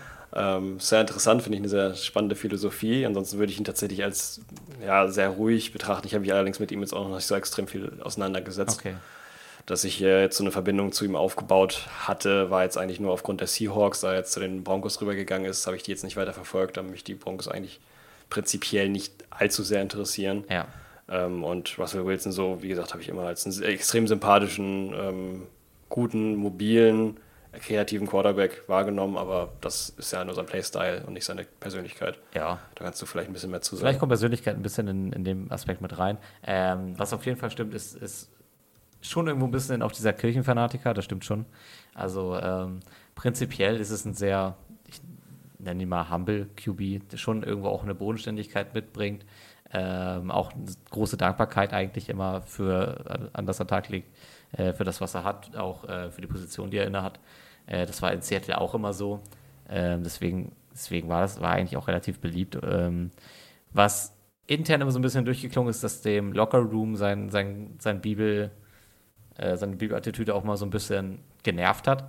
Das kann ich mir auch gut vorstellen, weil er da schon. Bei den Seahawks, oder? Ja, ja, also gerade Ja. gerade äh, Richard Sherman, der äh, hat Oh, ja. der war, der war es nicht leid, da mal nachzutreten und immer so ein bisschen nachzuschießen. Ähm, ja. Ich glaube schon, dass er, dass er damit auch ein bisschen angeeckt ist. Ähm, ich würde immer noch sagen, wenn du, ich habe ja gerade darüber geredet, es gibt immer dieses Spektrum, wie exzentrisch ist jemand und in welche Richtung entwickelt sich das. Wenn du mich da fragst, okay, dann ist er halt ein bisschen kirchenfanatisch, ist, glaube ich, besser als die anderen Richtungen, die er alles einschlagen kann. Ne? Also, ja, auf jeden Fall. Auf jeden Fall. Also alles besser als ja, ja, Baker Mayfield oder. ja, was ich, also es gibt auch gibt Absolut. auch So, dann, dann lass ihn halt irgendwie ein bisschen kirchlich sein und das ein bisschen arg ausleben, das ist in Ordnung. Eine andere Facette oder eine andere Kritik, die er häufig bekommt, ist, dass seine Frau ihn so ein bisschen rumgirlbosst. also, äh, Ah, so wie bei Brady das eine Zeit lang gemeint war, oder was? ja, Das ja, ja bei Brady, bei Brady hat, hat die, hat die und so. Diskussion nie so Oberhand gewonnen, wie es bei Wilson, glaube ich, war. Also Chiara heißt als Ja. seine Frau. Und äh, die ist Na, wobei das jetzt auch wieder so ein bisschen, ein bisschen also Ja, da- so ein bisschen- Das, äh, das kann er schon selber entscheiden, eigentlich normalerweise. Ja. Das muss man jetzt auch, auch sagen. Also das ist jetzt nicht. Ich glaube, er findet das selbst gar Äh. nicht so gar nicht so schlimm, die Debatte, weil er, äh, also vielleicht hat es irgendwo auch einen, einen kleinen wahren Kern, darf es auch, darf's auch komplett sein. Ähm, Ja. Seine Frau hat halt auf, also es ist halt so in der Naja, ihm ist es Außendarstellung halt wichtig, und ähm, ja, ist ihm erstmal ist ihm das wichtig, was auch voll legitim ist. Zum Zweiten hat sie, glaube ich, so ein bisschen den Ruf auch so ein bisschen so als als Business-Boss und auch sehr kontrolliert und der in einer Art und Weise durchtrieben in dem, was sie macht. Und eigentlich passt das äh, von der Dynamik schon ganz gut. Sind aber, also weiß ich nicht, er ist äh, eigentlich nie schüchtern darüber, dass er da irgendwie zu schreiben, wie sehr er sie liebt und alles und das auch öffentlich so darzustellen und zu zeigen, was ja auch Ja. alles voll in Ordnung ist. Ähm, Ja, auf jeden Fall. Nur hat er deswegen auch so ein bisschen die Nachrede, vielleicht auch ist, vielleicht sind es auch einfach alles nur Gerü- Gerüchte, ähm, dass sie äh, da ihn so ein bisschen rumgirlbosst und dass es vielleicht Mhm. auch ähm, ähm, deswegen äh, nach Denver ging, weil das so ein großes, auch so, so. Business wichtige, wichtige Zentrale in den Staaten ist, dass sie da sehr viel, sehr viel mit ihrem äh, mit ihrem Ah, Business machen kann. Ja, Das sind okay. alles nur so Gerüchte, Ja. ich weiß auch nicht, wie viel Wahres da dran ist. Und selbst wenn es so ist, Ja. dann, dann lass ihn doch halt eine starke Frau an der Seite haben, ist auch okay. Ja, eben auf jeden Fall. Also ist jetzt, ist jetzt auch schwierig, das dann da so rüberzuschieben Ja. in die Ecke. Von wegen ist das jetzt irgendwie äh, der Grund, weswegen er da hingegangen Glaube ich ist. auch nicht. Äh, ist jetzt irgendwie seine Frau und äh, er wäre ja eigentlich viel besser, wenn er woanders wäre oder sowas. In die Richtung soll es jetzt nicht gehen, aber ja, es kann, kann auf jeden Fall sein. Es ist eine, eine äh, Überlegung, die auch tatsächlich sein kann, aber das ist ja auch dann nur Teil von seinem Charakter. Ja, ja. Und dementsprechend, ähm, Ja, ansonsten, ja, wie gesagt, muss er damit umgehen können. sehr kirchtreu, sehr familiennah, äh, interessiert sich Ja. auch abseits von der NFL. Ist ja auch nur sympathisch Ja, eigentlich. ist ja irgendwo auch, also wie gesagt, ne? Also er ist ein sympathischer Typ, wie ich halt gesagt Ja. hatte, und er kommt sympathisch rüber. Ich denke mal, das werden wahrscheinlich unsere Zuhörerinnen auch bestätigen Also können. Oder von exzentrischen Persönlichkeiten ist das, glaube ich, eine der, der angenehmsten und auch ne, ähm, schöneren, ähm, Ja, auf jeden die man Fall. da an den Tag legen kann. Ja, ansonsten Ja. interessiert er sich äh, für Sport im Allgemeinen sehr viel, unterstützt sehr viele andere Lokalvereine. Ja, das ist ja schon gesagt und dass er da auch der Owner ist von Genau, also für den Fußball hat er, hat er sich in Seattle sehr Fußball. stark gemacht, dass er dass der größer wird, aber man sieht ihn auch regelmäßig bei anderen Matches, auch von Baseballteams und sowas. Allgemein, glaube ich, Mhm. einfach einer, der, der so drei Sachen in seinem Leben hat. Das ist einmal der Sport, im Allgemeinen, das ist seine Familie äh, und dann ist eben das, das Quarterback sein. Und das ist, Ja. ähm, achso, das Kirchliche auch, ne, mit Familie, Kirche, das ist so eine Ja, Facette. das kriegt er aber auch ganz gut. Ja. Das ist, Ja, das glaube ich, alles, was er in seinem Leben hat und auch alles, was er in seinem Leben braucht. Er kommt ansonsten äh, sehr gut ohne irgendwelche unruhigen Stories neben dem Platz aus, was sehr angenehm ist. Ähm, und ich denke, das wird jetzt den Broncos auch ganz gut tun, wenn da jetzt mit, dem Head, mit der Headcoach-Position ein bisschen Ruhe drin ist. Vom Quarterback-Seite aus wird da, glaube ich, nicht viel passieren. Und, ja, jetzt ähm, haben die auf jeden Fall genug Zeit in der Offseason, sich darauf vorzubereiten, was dann da eben kommt. Ja, Und ähm, ich denke mal auch, dass wir da ein relativ ausgetauschtes Team vielleicht erleben können, denn wenn es dann losgeht in der Saison ja. 23, 24. Genau. Und ja, genau, dann würde ich sagen, an der Stelle gehen wir mal rüber zu dem letzten im Bunde, den letzten Veteran tatsächlich. Da war ich auch erst überrascht, aber tatsächlich, ja, er, klar, ist, ist es ein er Veteran. ist älter, als man das vielleicht Matthew- aktuell im Kopf hat. Ja, ist, er ist veteraniger unterwegs, als man denkt. Er ist tatsächlich schon länger dabei, als Russell Wilson es ist. Ja. Er ist nämlich in seiner äh, 15. Saison jetzt, bei der nächsten Saison, also er hat jetzt die 14. hinter sich. Ja. Äh, und zwar geht es um Matthew Stafford. Matt Stafford. der wirklich, also von allen Leuten, die wir jetzt gerade ges gesagt haben, äh, was jetzt alle Leute, äh, zwei. Aber wir haben viele andere Einwürfe, er ist auf jeden Fall der, der am meisten der Pocket Passer schlechthin ist. Ja. Ähm, kann man so sagen. Und tatsächlich auch, ja, auch eine sehr, äh, ja, also ich kann immer mal wieder kurz, ganz, ganz kurz mit Zahlen anfangen. Mhm. Er hat tatsächlich einen, und du hast ja gerade schon gesagt, die 3500 Passing Yards, das war jetzt nicht so äh, absolut toll. Ja. Er hat äh, ganze 2087 Passing Yards zusammenbekommen und ganze 9 Rushing Yards. By the way, Baker Mayfield hat ein Spiel gespielt für die äh, Rams und hat mehr. Ja, Ist auch nicht schwer. ja, Bei 9 Rushing Yards. ja. ja. Und, Matt Stafford hat ähm, aber auch äh, fairerweise nur neun Spiele letzte Season gemacht. Aber ja, trotzdem, Ja. dafür waren die bekannt, dass er, dass er läuft. Also, das, das ja, Ja. also wirklich absolut. Das äh, rettet das dann auch nicht darüber hinweg. Aber trotzdem, ja, also da auch sieht man auch einen Unterschied äh, von Vorjahr zu dem Jahr. Das Vorjahr 2021 ne, bei den Rams 41 Touchdowns, dieses Jahr 10 oder letzte, also 2021 41 Touchdowns, Passing Touchdowns, 2022 10 ja, und 8 Interceptions. ja. Trotz, also auch wenn er letztes Toll. Jahr nur die Hälfte der Spiele gemacht hat, wenn man das hochrechnet, wäre es trotzdem dann 41 Touchdowns. Ja, letztes Jahr war trotzdem, 20. trotzdem, was das angeht, sein bestes Jahr ever. Was? Letztes Jahr war sein bestes Jahr, was das angeht. Also was Touchdowns angeht, war das, war das sein höchstes Du Jahr. meinst jetzt ein- 2021? Ja. Ja. ja, genau. Ich meine jetzt die letzte Season, 2022. Wenn man, wenn man da jetzt sagen, wenn man das jetzt so, so ja, plump hochrechnen würde, von er hat nicht nur neun, sondern er hat dann halt die vollen Spiele gemacht, würde er trotzdem nur bei 20 landen. Also eigentlich halb so schlecht wie, wie in dem Das Jahr noch trotzdem davor. schlechter als die. Ja, Ja, ja. Also Oder halb so gut. Nicht halb so schlecht, halb so gut. halb so. Ja, halb so gut, genau. Ja, aber ähm, wie Ja, du gerade also schon es ist, gesagt äh, hast, ähm, wenn man das nicht direkt vom Alter abliest, äh, wie alt er ist, ich finde, vom Spielstil merkt man das ein bisschen.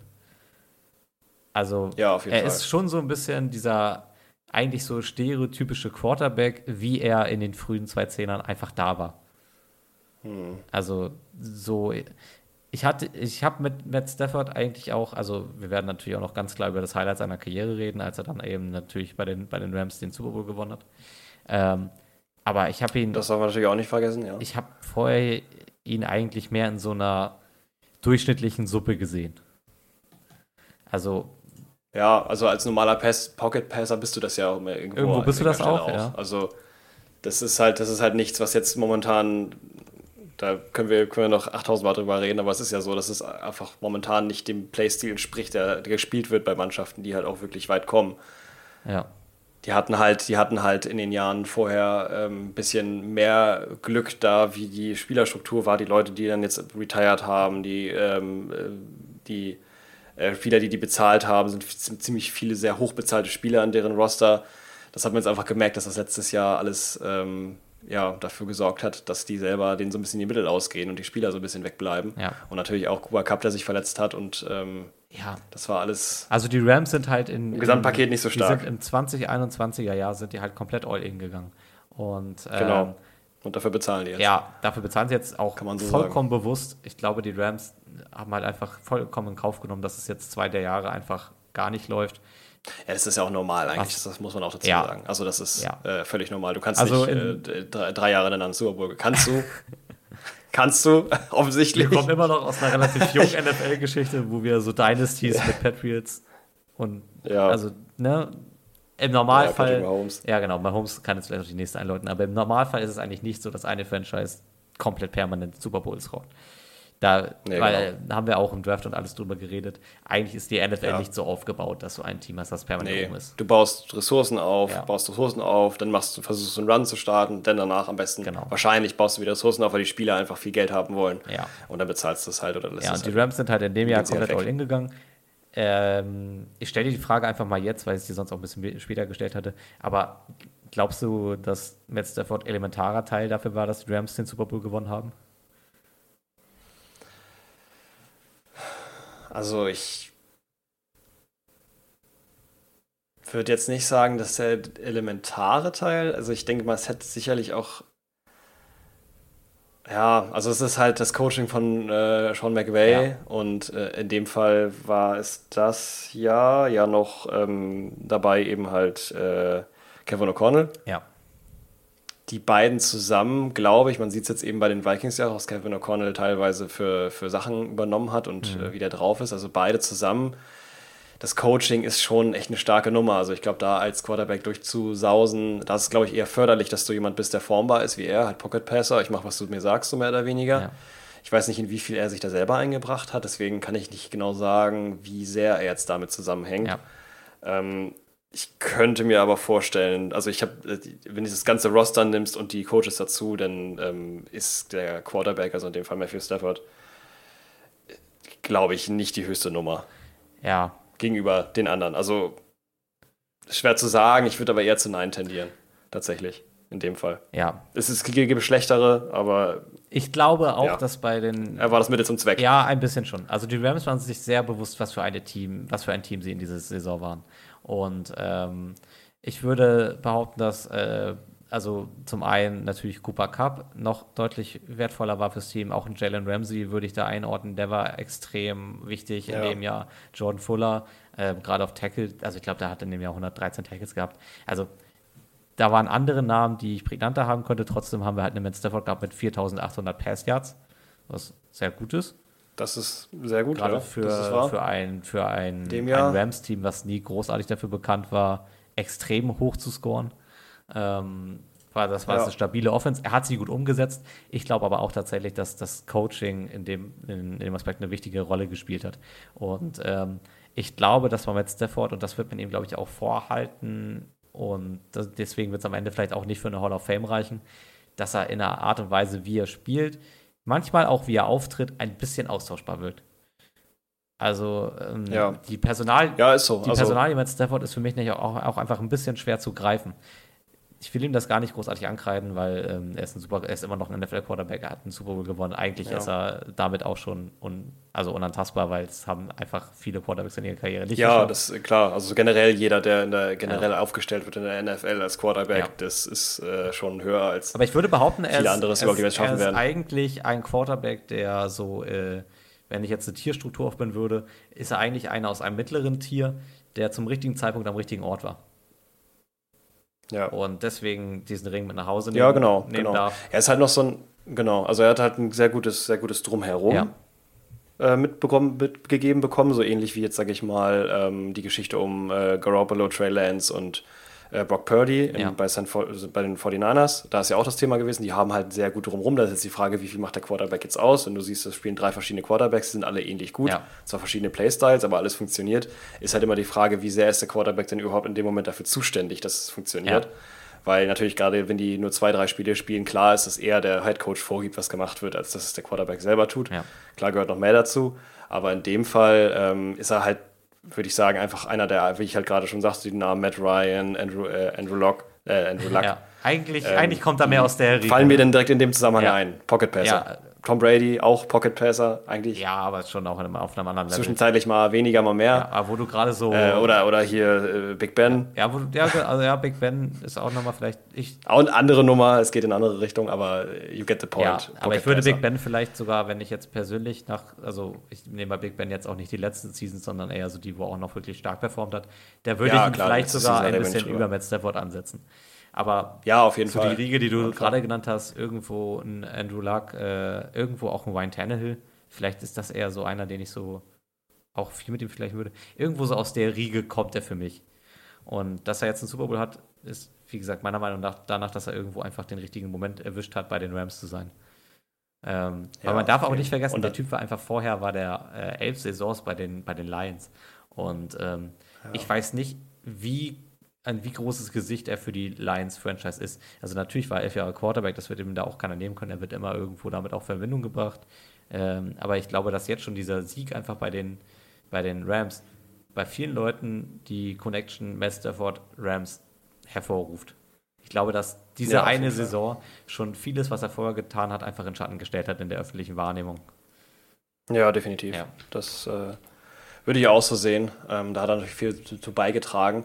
Allerdings muss man da natürlich auch sagen, bei den Rams natürlich auch so ein Ding ähm, mit dem All-In, was du sagtest, die Offense natürlich auf der einen Seite auch viel dran zu tun. Ja. Man darf aber auch nicht vergessen, auf der anderen Seite gibt es ja noch die Defense und die war den, bei den Rams ja auch nicht schlecht. Ja, ich meine, Aaron Donald, also die, die, der retired ja, 12,5 Sacks, insgesamt 111 Yards äh, in Sacks. Ja, die Defense ähm, der Rams hat Leonard Floyd 9,5 Sacks. Absolut. Also wirklich, die haben so viele Sacks, das äh, kriegen viele Mannschaften in zwei Jahren nicht zusammen. Ja. Und äh, dementsprechend natürlich da, und ja, du hast ja schon gesagt, Ramsey, auch ein Name, auch ein, auch ein krasser Weggang, äh, Weg, Weggang, Abgang ja. äh, zu, den, zu den Dolphins. Ähm, und die Beck, Odell Beckham Jr. war noch dabei. Also alles, alles Sachen, das, das kostet richtig viel Geld. Auch äh, ähm, Baker Mayfield, der zwischendurch dann noch mitgemacht hat. Das war alles, die haben da wirklich Geld reingeschmissen, um das alles irgendwie hinzukriegen, dass die äh, Saison weiter funktioniert, auch ohne dass äh, Matthew Stafford dabei ist, der sich verletzt hat. Ja. Und äh, das, ja, klar, bezahlen die jetzt, ne? Ja. Ähm, genau. Wobei Baker Mayfield, das war jetzt natürlich diese Saison. Aber dafür äh, ist es halt eben schwieriger, dann Rebuild zu starten. Ja. Und tatsächlich sagen auch die, äh, sagt auch Sean McVay selber über sein Team, dieses Jahr sind wir die in Anführungsstrichen langweiligen Rams, weil ja. Ist, Rebuild. Äh, Picks äh, haben die nicht besonders viele, die haben jetzt auch nicht so extrem viel gemacht, haben so ein bisschen ihre Needs bedeckt und so. Ja. Aber äh, jetzt die großen, normalerweise sind die Rams halt eine Mannschaft, die immer dafür bekannt waren, in der Free Agency richtig durchzudrehen. Ja. Und die haben eigentlich so gut wie alle ihre guten Spieler immer in der Free Agency geholt. Und jetzt haben die dieses Mal gar nichts, wirklich gar nichts gemacht. Die haben, ich glaube, einen Spieler oder so geholt, aber wenn dann nichts Namhaftes. Mhm. Ich weiß jetzt gerade gar nicht, ich habe jetzt die Liste gerade gar nicht da. Aber das ist halt ein großes Zeichen, dass sie eben halt gerade momentan nicht so viel Möglichkeiten haben. Und entweder kommt jetzt halt noch eine Blockbuster-Geschichte irgendwann jetzt vor der Saison im Herbst, das kann nochmal passieren. Ja, glaube ich. Das oder es bleibt halt aus, weil gesagt haben sie auf jeden Fall, dass 2024 oder die, man, man hat die allgemeine Annahme gilt, dass 2024 das Jahr sein soll, in dem die nochmal richtig aufdrehen wollen. Äh, und dieses Jahr eher alles entspannt, äh, Geld sammeln ähm, Leute, wenn sie gehen, releasen, äh, Cap Space aufbauen. Ja, muss, muss jetzt auch noch ein bisschen Strategie sein.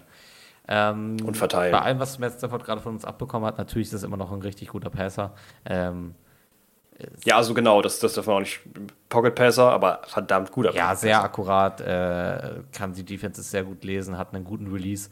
Ähm, auch, glaube ich, manchmal ein bisschen bekannt dafür gewesen, gute No-Look-Pässe zu spielen, also so ein bisschen mit seinem Wurf auch die Defense auszutricksen.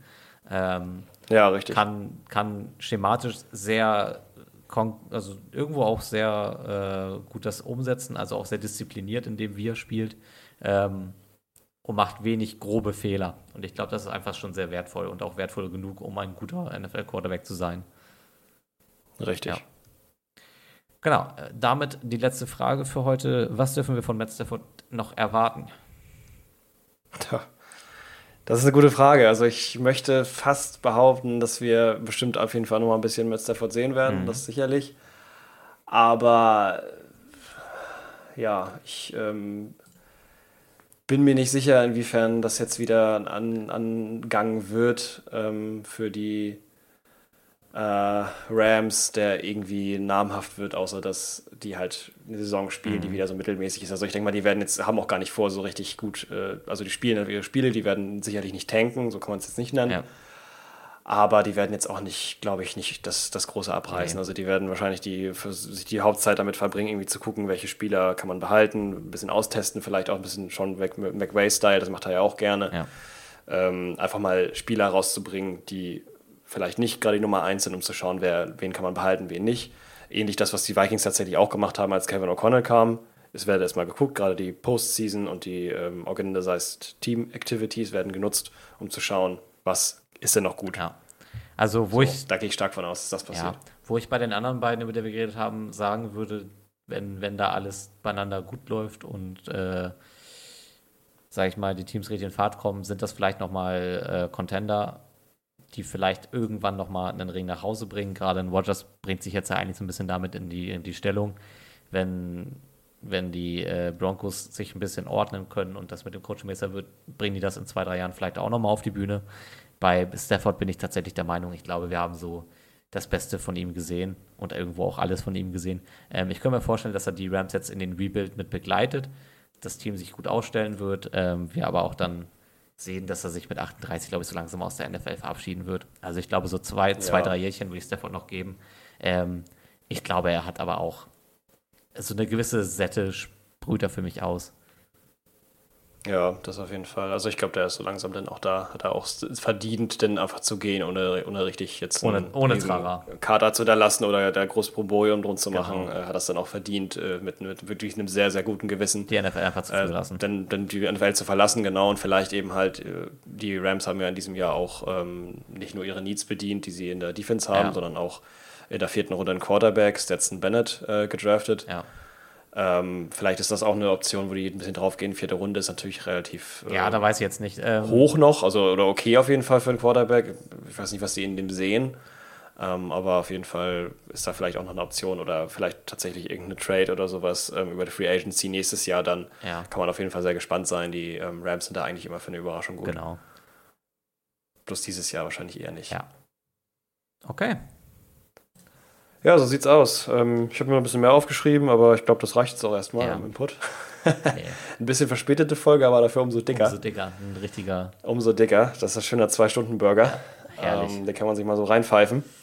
Mal, wenn man zwei Stunden Zeit hat, auf dem Weg irgendwo hin. Genau. Äh, ich würde damit auch sagen, dass wir dieses Quarterback-Thema jetzt erstmal pausieren. Also ich meine, wir haben ja auch noch, Ja, wir haben auch noch ein paar Monate Offseason Ja. vor uns. Vielleicht machen wir es irgendwann. Ja, wir reden jetzt ja auch nicht nur über die Quarterbacks, geht auch ein bisschen drum herum, aber ich würde sagen, wir können auch mal ein bisschen generell auf Teams eingehen. Quarterback hin und der Quarterback her ist auch immer sehr interessant, aber Ja.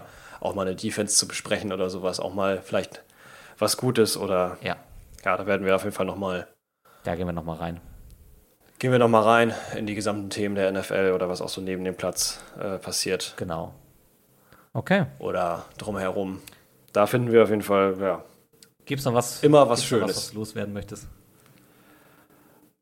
an sich nichts. Eigentlich nichts. Nix, außer dass äh, ich mich sehr, sehr gefreut habe, heute diese Folge aufzunehmen. Ja. Es hat, Ich bin es hat viel Ja. Spaß gemacht.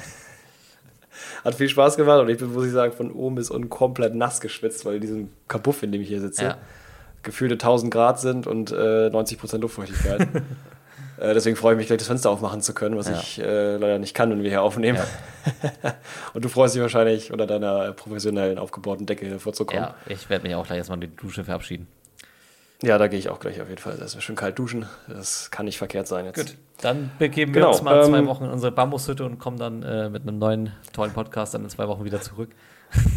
So sieht's aus. Folgt den Social Media Kanälen, um da Informationen zu bekommen. Da lassen wir ab und zu auch mal eine kleine Sneak Preview da, Ja. was euch denn erwartet. Und ähm, da halten wir euch auf jeden Fall updated. Genau. Wenn euch ansonsten die Folge gefallen hat, äh, hinterlasst gerne noch eine Bewertung auf Spotify, äh, Amazon Music, ich weiß nicht, überhaupt da oder Google Podcast, wo auch, wo auch immer ihr das Ja, Amazon sind wir, genau. Ja. Google Podcast, Amazon, ähm, Spotify, hört. Ja. Äh, Podcastio oder so. Irgendwie sowas. Da gibt es noch so ein paar andere, die werden so als Gesamtpaket einfach einem hingeschmissen. Ähm, bei den restlichen muss man anmelden. Apple Podcast sind wir dran, vielleicht auch dann schon, aber das werdet ihr über die Social Media Kanäle, Twitter, Instagram Genau. äh, herausfinden. Bei beiden heißen wir einfach @fullhuddle. Zusammengeschrieben findet ihr es auf jeden Aber Fall. jede Bewertung hilft uns auch weiter, anderen Leuten auch empfohlen zu Ja. werden. Ähm, also wenn ihr sagt, äh, es gefällt euch, äh, uns hier zuzuhören, dass wir heute noch andere auf die Ohren bekommen, dann hinterlasst gerne Bewertungen. Ähm, schreibt uns sonst auch gerne einfach mal auf den Social Media Kanälen. Äh, wenn ihr irgendwelche Ideen habt, äh, Einfälle oder Themen, die ihr einfach gerne mal hören wollt, wir sind da eigentlich relativ offen für, für Feedback und Ideen. Ähm, ansonsten Genau. Wir freuen uns da, euch da äh, Rede und Antwort stehen zu können, auf jeden Fall. Inspiration ist da mal gern genommen. Und es unterstützt, es hilft uns auch wirklich, wenn äh, fünf Sterne da gelassen werden oder sowas, freuen wir uns immer wirklich sehr, weil es ist halt, wie, wie ihr merkt, es ist Arbeit und ähm, wir unterhalten uns ja auch ziemlich viel und bereiten uns auch ziemlich viel vor. Es macht sehr viel Spaß, aber es ist auch schön, wenn, wenn Leute zuhören und dir das Spaß macht, dann lasst uns das gerne wissen, wir freuen uns da immer sehr. genau. Dann beenden wir den Podcast mit einem einfachen Full. Huddle!